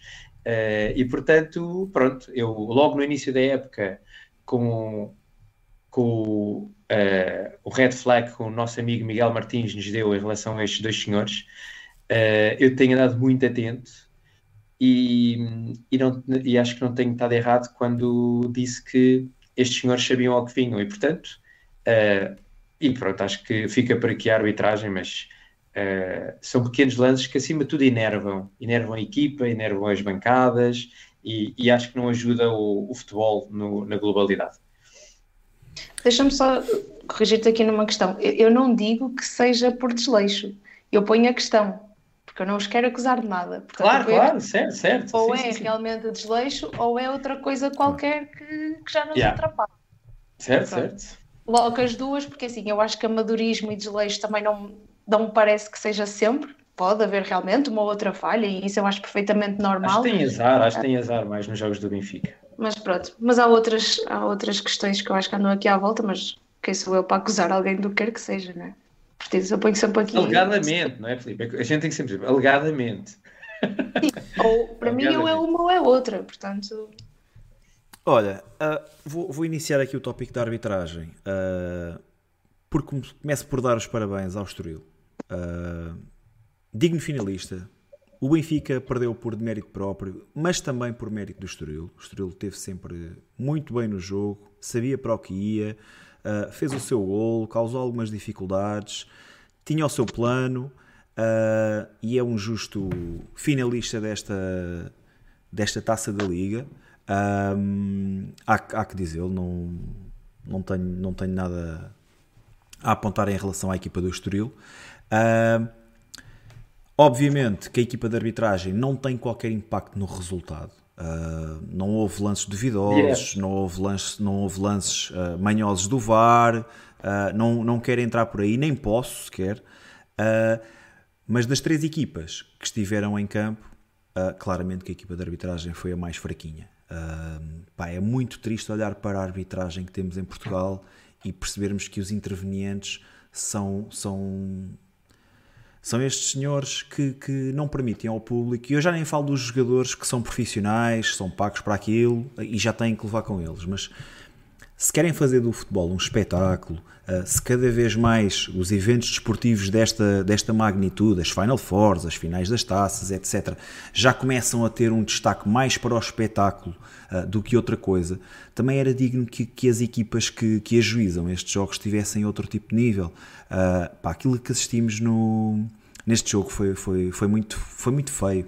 Uh, como é, que, como é que há jogadores que agarram durante metros e metros e metros sem ser apitada uma falta? Uh, no lance a seguir, o mesmo tipo de lance já é merecedor de cartão amarelo, não só falta, mas, mas bem como merecedor de, de cartão amarelo. Depois, no lance a seguir, já não se faz nada disso, independentemente da cor das camisolas, nem é isso que eu estou a dizer. Portanto, a dualidade de critérios é gritante. Um, Acho que o Cláudio Pereira não, não, teve, não teve particularmente bem. Uh, acho que o senhor que estava do lado, do lado direito, portanto, do lado oposto uh, aos bancos, o senhor, o, o árbitro assistente, também não, não estava nos seus melhores dias. Aquilo que o Rui disse, e, e- e bem dito também, foi por demais evidente. Inúmeros lances à nossa frente, onde ele tem à vontade 20 ou 30 metros de vantagem para nós. Nós conseguimos perfeitamente perceber quem é que é o jogador que mete a bola fora, ou o último jogador a tocar na bola, e esse senhor decidia sempre ao contrário. Não sei se se mandava uma moeda ao ar e, consoante o resultado, era aquilo que ele decidia, mas temos que ser, temos que ser melhores no nosso trabalho. Ah, e, mais uma vez, sublinho, das três equipas que estiveram em campo no- neste jogo, ah, claramente que a equipa de arbitragem era a pior. Ah, pode ter sido um dia infeliz, mas lá está. A nova escola, a nova escola está aí e pronto, isto passa ao lado de muita gente. Mas por acaso nós sabemos que, de alguns nomes e de onde é que eles vêm e estamos atentos. Bem, está terminado. Comentário final, Filipa, o que é que tens a dizer eh, do facto do Benfica falhar o seu segundo objetivo da temporada, não é? Uh, Sim. Sendo que o primeiro, vamos, vamos dizê-lo, uh, será o, a não continuidade na Liga dos Campeões. Como é que revês agora esta, este, este, esta falha no acesso à final? É assim, eu acho que hum, muita gente pega aqui no, na questão de nós termos nos jogos que na teoria eram mais difíceis, ou seja, os dois clássicos, o, o derby, depois os jogos contra o Braga e tudo mais, um, na teoria seria o, seriam os jogos mais difíceis e, portanto, tendo em conta as nossas exibições, a maior parte de nós esperava que nós acabássemos por perder esses jogos. Acabámos por ganhar e isso acho que é um ponto muito positivo. No entanto, um, a, a, falhar aqui a, a Liga do, dos Campeões, por falhar o, o, a continuidade na, na, Liga dos Campeões é, é lamentável é, e vergonhoso até, lá está, mais uma vez por causa da qualidade do plantel, uh, acho mesmo vergonhosa a Liga dos Campeões que nós fizemos este ano, falhar a taça da Liga. Eu acho que é cair ainda mais no ridículo, sobretudo com o adversário que nós tivemos pela frente, não querendo tirar mérito ao Estoril, porque acho que foi uma equipa que esteve bastante claro. bem, um, acho que é, é cair já no ridículo e, e, podem falar que se calhar é exigência a mais, mas. Nunca, flipa, nunca. Não, no sentido em que, pronto, vem sempre aquela questão de ai, mas ganhamos os jogos mais fortes e já temos uma super taça. Ok, isso fiz, também gostei de ganhar esses jogos, gostei muito de ganhar a super taça, mas isso já está lá atrás. Uhum. Portanto, um modo geral, falhamos a Liga dos Campeões, falhamos a taça da Liga e não vejo um Benfica a praticar um futebol um, que me convença e que diga assim, ok, falhamos porque realmente, pegando na Taça da Liga, por exemplo, foi um jogo que até correu menos bem, mas muito diferente daquilo que nós temos feito e realmente vimos a equipa perdida e tudo mais, mas foi só naquele e está tudo ok, mas não é. Aquilo acaba por ser o que nós temos visto do Benfica e depois há, há jogos em que o resultado até acaba por safar um bocado a coisa, porque a exibição não é espetacular, mas depois o resultado até acaba por ser bom e vai camuflar um bocadinho aquilo que foi feito. Um, mas, do modo geral, acho que, que falhamos aqui dois objetivos. Um de uma forma mesmo vergonhosa, o outro já uh, ali a cair no ridículo, que é a questão da taça da Liga.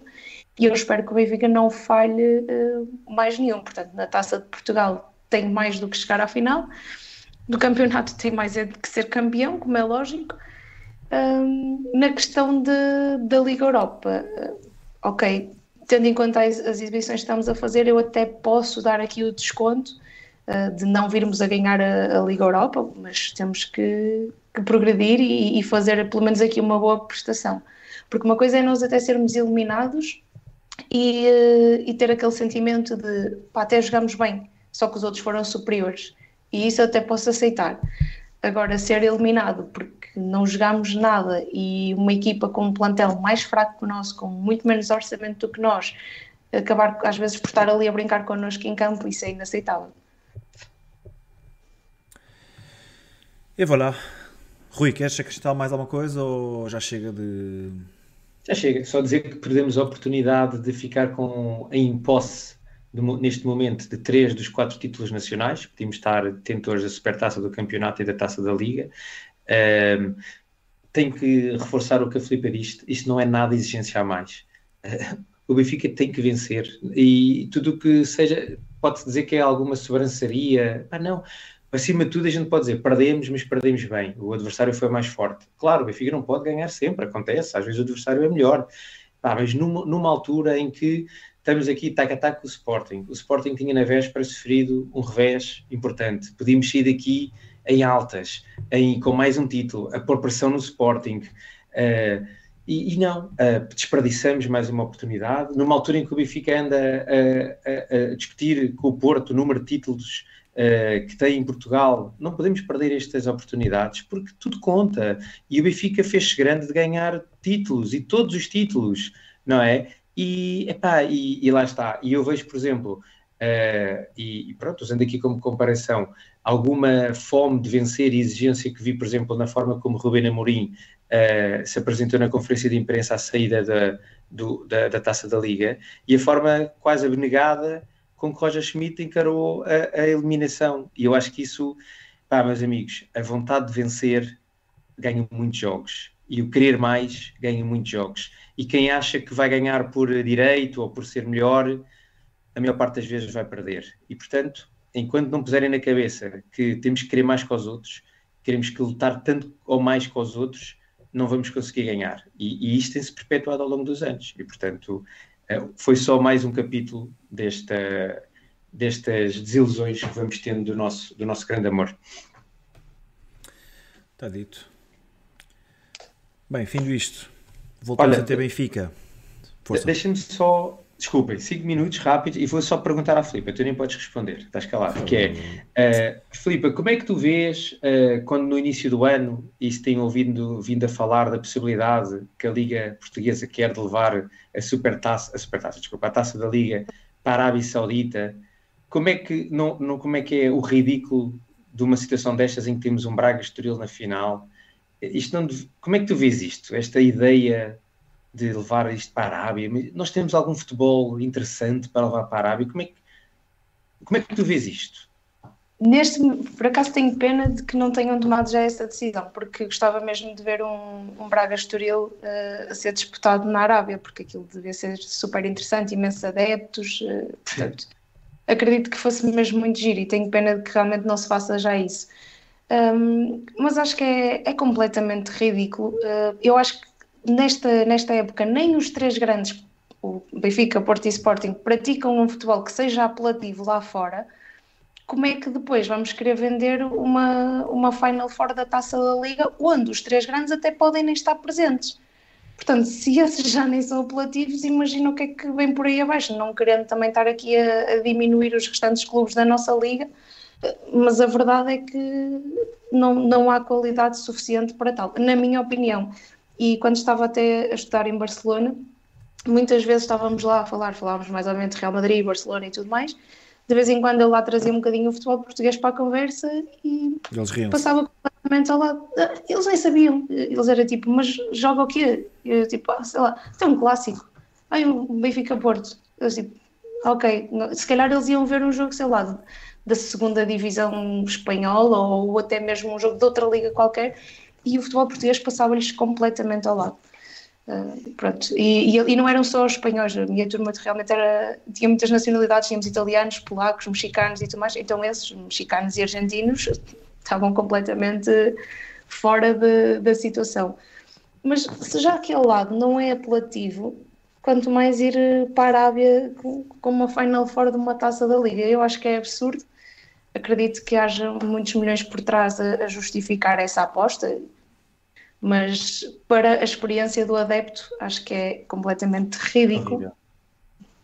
Mas se, se, realmente for para a frente, espero que seja afinal com um jogo deste género, com um Braga Estoril ou, ou outra coisa qualquer assim do género. Acredito que já se o Benfica na final não ia atrair assim tanta gente ao estádio e agora sendo um Braga Estoril, que, que até tenho dúvidas que amanhã o estádio esteja cheio, não é? E, e, estamos cá, não é? A não ser, eu, a não já, ser eu já li, eu já li que andam a, ou portas eu já li que andam a doar, a bater em todas as portas de leiria a dar bilhetes.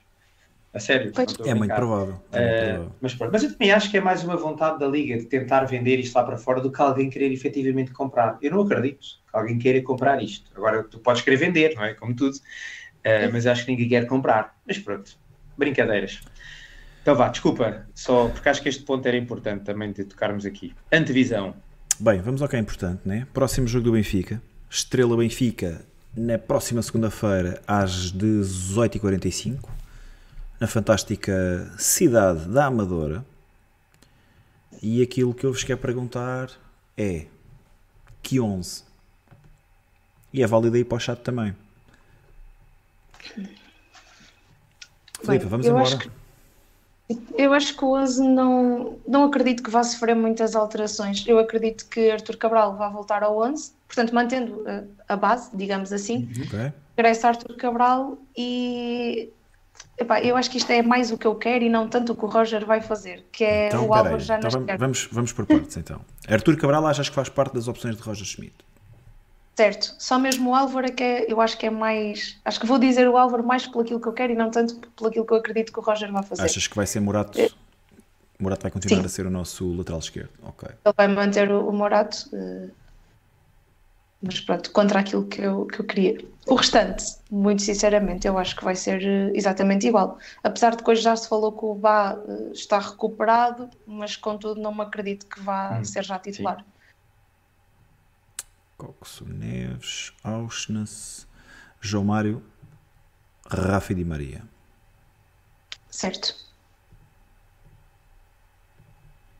Rui, este é o 11 que a Filipa então, acha que vai entrar em campo. Faltando aqui Trubin. Uh, yeah, falta guarda-redes. E tu, uh, concordas com isto?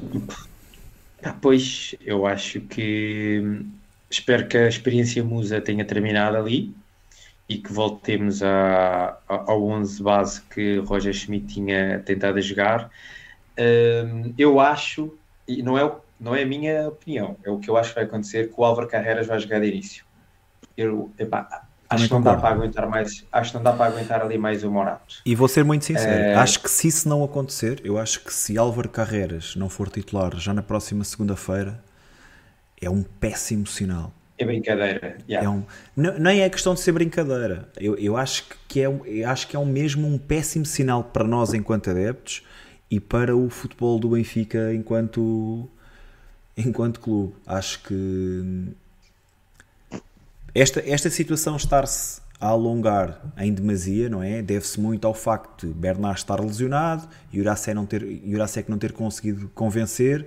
Uh, mas ter chegado um jogador, já vai quê? para a segunda, segunda semana de trabalho, teve minutos em leiria, pá, acho que as coisas, sinceramente, acho que lhe saíram mais, de forma mais positiva do que negativa. Uh, não ser aposta na reboleira, acho que era preocupante. Acho que era mesmo um, um péssimo sinal. Ainda por cima, ainda por cima um jogo, um jogo em que vamos ter a, a maior parte da posse de bola, não é? Uh, em que o Estrela da Amadora tem sido uma equipa que não, não, acho que não tem, não tem tido um grande campeonato, apesar de andar ali mais ou menos tranquilo, mas não, não, não é daquelas equipas que se ouve que está a praticar bom futebol ou que está a fazer um bom campeonato. Pronto, tem, tem, tem conseguido ser eficiente nos pontos que está a conseguir uh, para tentar andar ali mais ou menos fora da, da zona de despromoção também, também com duas equipas que estão muito baixas na, na classificação, o Vizela e o Chaves, que não estão a conseguir pontuar, isso também ajuda. Eh, e portanto o Benfica tem que ter claramente uma, um, um lado esquerdo com propensão ofensiva. O Carreras vai estar sempre muito mais vai estar sempre muito mais exposto ao, ao, à sua capacidade ofensiva do que ofensiva e, e, acho que estamos todos de acordo que é, é onde ele é melhor, não é? Eh, uma coisa que eu faria, mas acho que o Rojas não vai fazer, e até para proteger um bocadinho o Álvaro, era uh, se tirar João Mário do 11, meter ali Coxo, como eu disse, e pôr Tino ao lado de João Neves, porque eu acho que Tino podia dar ali mais segurança e menos probabilidades de haver transições defensivas, e acho que protegia muito o Álvaro. E acho que o Coxo ali apanhado em contrapé. E isso, e isso é válido para aquilo que Coxo também poderá acrescentar na posição de João Mário, yeah. que pá, sejamos isso honestos, mesmo. tem sido muito pouco. Não, acho que não há. E, e acho que, e, e, e repito aquilo que disse há bocado: o vai estar mais perto da área, com mais probabilidade de rematar, poder fazer mais assistências, estar menos preocupado com as questões defensivas, em que ele claramente não se sente à vontade. Pá, acho que o Benfica ganhava bastante com, com esta movimentação. O Rojas não o vai fazer. Uh, e, portanto, mas isto para já não mas achas, aqui mas achas que todo, pode é? acontecer, mas achas que pode acontecer o Carreras? Essa é uma o Carreras das... sim, não. O Carreras acho mesmo que ele vai escolher. Eu, eu é concordo, minha, eu concordo. Eu acho não é minha se há momento para, para o Álvaro Carreras entrar no 11 é na próxima segunda-feira. Uh, e, e, pá, e sublinho, reforço novamente. Se isso não acontecer, eu acho que é um red flag gigantesco. Depois de todos os red flags que temos tido, e, estava há bocado o Filipe a dizer que Morato já é titular desde 12 de novembro, uh, pá, praticamente dois meses e meio. Ter chegado um lateral esquerdo, ter-se portado bem no jogo contra o Estoril, ou ter feito mais do que Morato tem feito, pelo menos no, no plano, de, de, no plano ofensivo, Pá, eu acho que é, eu acho que é preocupante, acho que é um red flag mesmo enorme. Olha, temos aí uma pergunta aí do nosso amigo Pedro Santos. Um, Filipe, como é, como é que vês a possibilidade de não chegar um defesa direito durante o mercado de inverno? Uh, muito sinceramente, não me surpreende. Acho que devíamos ter reforçado, mas eu acho que ele já se habituou tanto ao Orsens daquele lado que o Bá falhando, ele vai, vai, vai apostar no Orsens naquela posição. Portanto, eu acho que cheguei a um ponto em que já deixei de acreditar que vinha, que vinha alguém para o lado direito. Acho que há uma falha, logicamente, mas não me acredito que, que possa vir alguém ainda neste mercado de inverno. Olha, Espero estar enganado. uma coisa.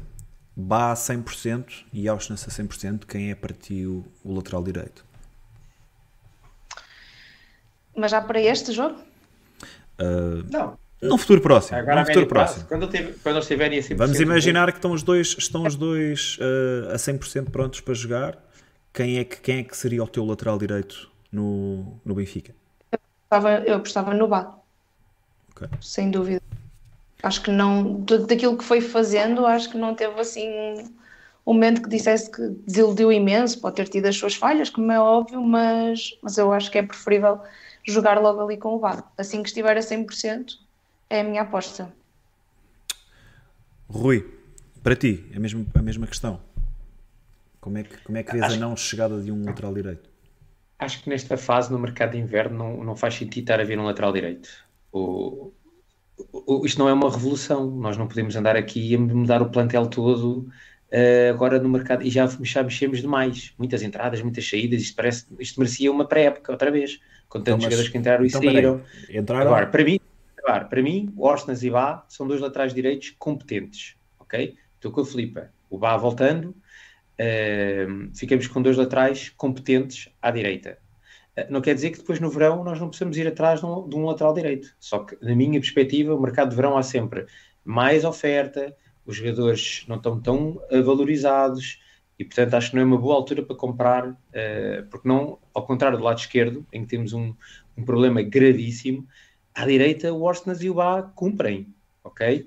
E portanto o Bá podendo vir para aqueles defensores que, pronto, que gostam do Orsnas uh, no lugar do João Mário, ele pode lá jogar, não é? Pronto, também não vamos acreditar que o Bá agora está sempre lesionado.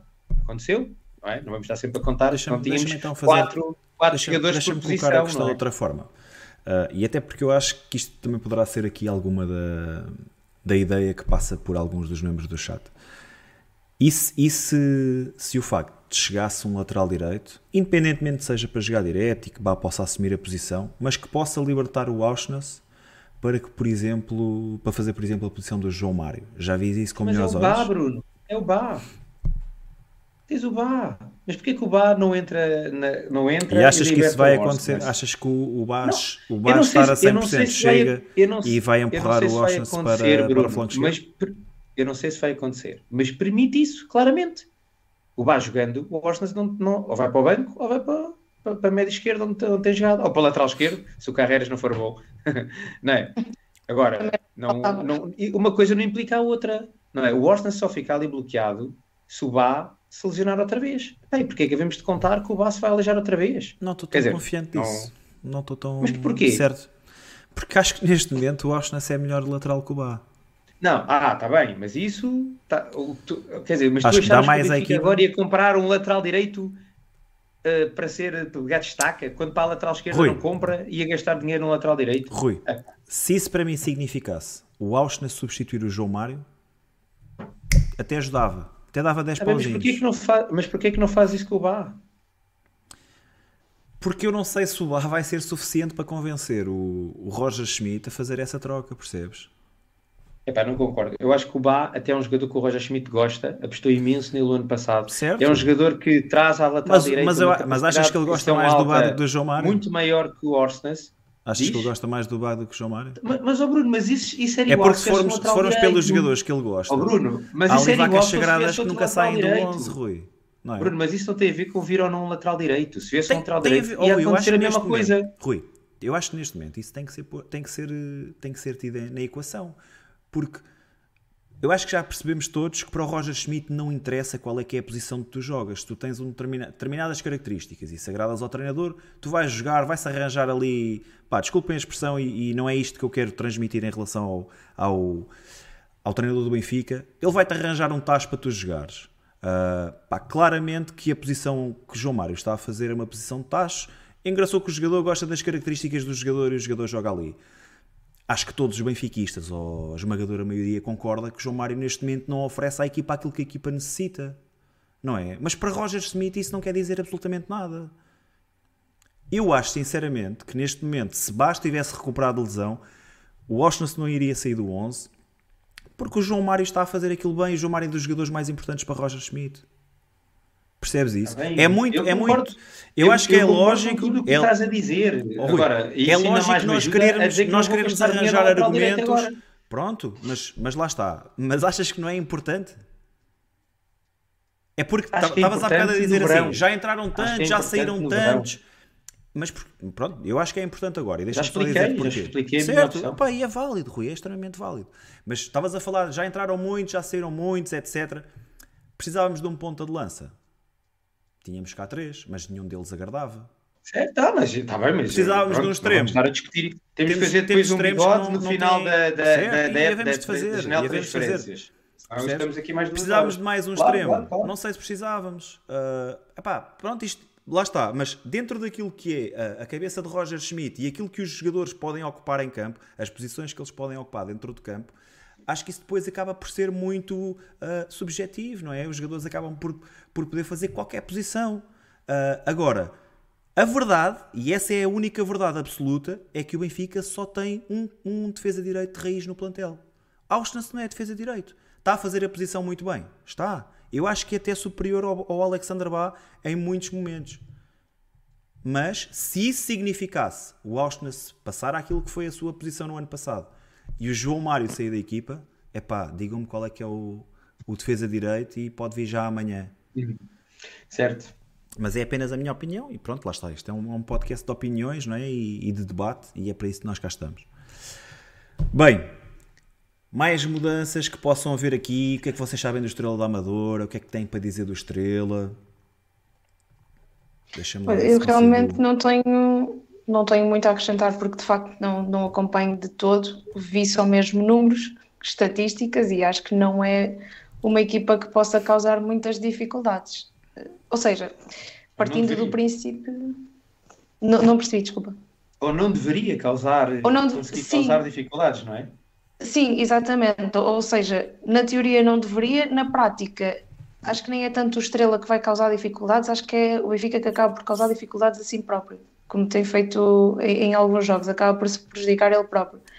Mas acho que os últimos cinco jogos foram derrotas e empates, portanto não, não, se, tem, não se tem ouvido falar, como estavas a dizer, Rui, que tenha sido, que tem sido uma equipa que, que, até joga um bom futebol e que até surpreende. Por acaso não, não se tem ouvido falar nada disso, por isso acredito que seja um jogo tranquilo.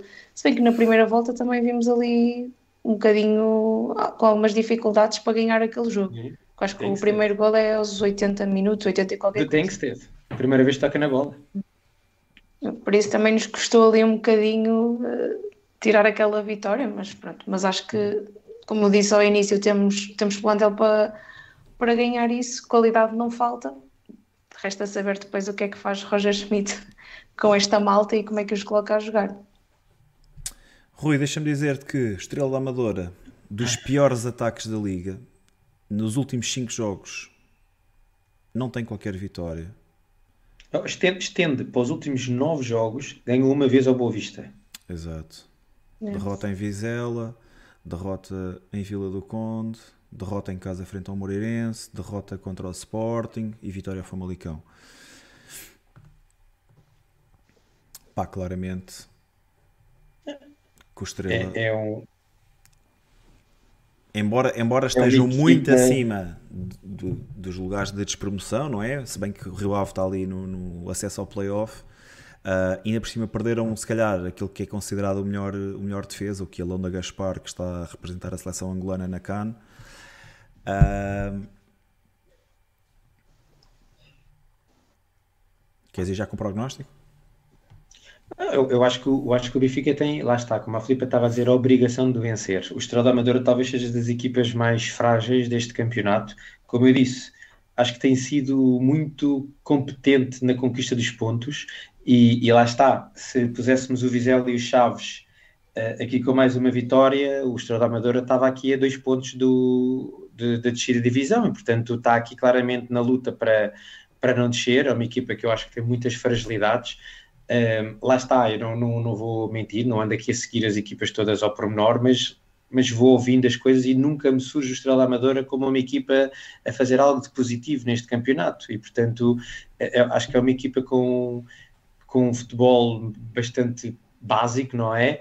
é? claro que vai tentar, vai tentar jogar nas costas do, do, da defesa do Benfica, é, vai ser esse claramente o bloco baixo e as transições é assim que joga a maior parte das, das equipas, mas um, é, lá está, é daqueles jogos que o Benfica não pode vacilar. Uh, e até porque o Benfica vai entrar, vai entrar em campo antes do Sporting, uh, vai poder estar durante se calhar alguns minutos uh, na liderança do campeonato e o Benfica nesta fase a única coisa que pode fazer é fazer pressão, pressão, pressão, pressão, manter a pressão no Sporting, de não, de não vacilar, de manter ali muito próximo o Benfica nas, na, nas proximidades do Sporting.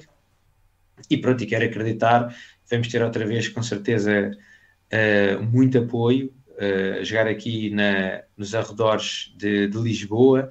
E portanto uma deslocação perto, uh, não, não acontecem muitas para os benfiquistas.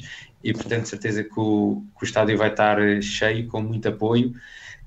E portanto estou à espera de uma vitória, eu eu, eu ia apostar em 3-0, Bruno. Se ia lembrar um bocadinho o jogo que fizemos em, em Aroca, também vencemos por 3-0. Acho que vai ser um jogo, diria eu, muito próximo a, a, a esse que assistimos algumas semanas atrás. Felipe, e tu, o teu prognóstico e o que é que queres dizer aqui sobre a equipa do Estrela? Eu estava aqui a ver, porque há bocado estávamos a falar do, do jogo que ganhamos, 2-0, e, e, foi o Tanks Taylor 79, e depois estava aqui a ver, é, é curioso que o Neres entra aos 69 minutos e é ele que faz as duas assistências e nós ganhamos 2-0. Curiosamente, passei uhum. João Mário. Portanto, yeah. não, não lembrava sequer disto, estava agora aqui a ver, achei engraçado, porque já falámos tanto do Neres hoje e do João Mário que, que não está a acrescentar grande coisa e curiosamente... Ninguém percebe, neste... Filipe, ninguém percebe. A coisa muda de figura precisamente quando entra o Neres para o lugar do, do João Mário e acaba por ser ele a fazer as, as assistências. Um, eu, por acaso, estava aqui inclinada para um 2-0, novamente. Uh, portanto, acho que até poderíamos dar mais se, se, fizéssemos tantas oportunidades como temos feito, mas depois, como aquela questão da finalização, eu vou aqui para o, para o 2-0, mais soft. Também acho que vou aqui para o 2-0, seria o meu prognóstico. Uh, curioso olhar aqui para o jogo que fizemos contra, contra a Estrela na primeira volta. Samuel Soares como guarda-redes e Frederic Auschness como defesa esquerda. Uh, pá, de resto, mais ou menos, Arthur Cabral, Arthur Cabral, Alexander Bá ainda não estava lesionado. Uh, e bom reparo aí por parte da, da Filipa, David Neres a desbloquear, samba no pé. Malta, é isto. Uh, já vi pessoal a dizer que Benfica não ganha na segunda-feira. Espero que estejam mais, mais confiantes. Epá, nada temam. Malta também não pode ficar logo aqui em depressão profunda. Vamos vencer, vamos voltar a, aos bons resultados no campeonato e a continuar a fazer pressão sobre o Sporting. E grande comentário aqui do Nuno Batista que diz: Quer dizer, passamos uma hora e meia a, alimentar o no, a, a lamentar o nosso fraco futebol e agora pedem para acreditar que magicamente vamos ganhar o próximo jogo. Nuno. Não é magicamente, acho que em 90% dos jogos, é mesmo esta né? fraqueza dá para, dá para ganhar, é mais por aí. Yeah. Uh, mas pronto, olha, já só para terminar, uma vez mais, dar aqui um destaque à, à Liga Portuguesa que vai colocar dois jogos uh, com distâncias de poucas horas com Benfica e Sporting a jogar em Lisboa com adeptos das duas equipas a cruzarem-se no, no, no, metro, nos transportes públicos, e portanto acho que é muito bem pensado por parte da, da, Liga, da Liga Portuguesa, uh, que pronto, tanto, tanto gostam de proteger o espetáculo e depois criam estes momentos aqui de, de, olha, de alguma, de alguma, de alguma incerteza, acho que vai ser fixe. E, e por fim, dizer que vão ser dois derbys de Lisboa, ou pelo menos dois jogos entre equipas de Lisboa, o Sporting com o Casa Pia e o Estrela da Amadora com o Benfica, e portanto uh, é bom ver também aqui os clubes de Lisboa uh, aqui de volta à primeira divisão, e portanto que seja que seja uma, uma esta jornada que se vai estender até quinta-feira ou quarta, já não me lembro, e, e, pronto, e que seja mais uma vitória do Benfica. É isso, malta. Entretanto, os bigodes vão de voltar, em princípio, logo na segunda-feira, aí com logo a seguir ao jogo, para fazer aí um comentáriozinho. Esperemos que com todos vocês aí do vosso lado.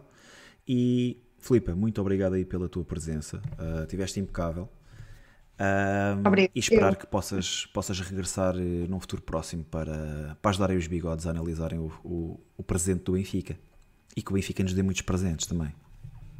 Pois, isso é que é importante e obrigada também pelo vosso convite e, e estou disponível, obviamente, para passar cá mais umas vezes. Muito obrigado. É, é o que nós dizemos, acima de, tudo, queremos, acima de tudo queremos que, que tenhas divertido porque é o que nós Sim, aqui fazemos. Divertimos aqui a conversar entre nós e, portanto, uh, obrigada. E, e, por seres também assim, um, uma grande benfiquista à norte, que acho que tem, tem, tem um peso muito especial para mim.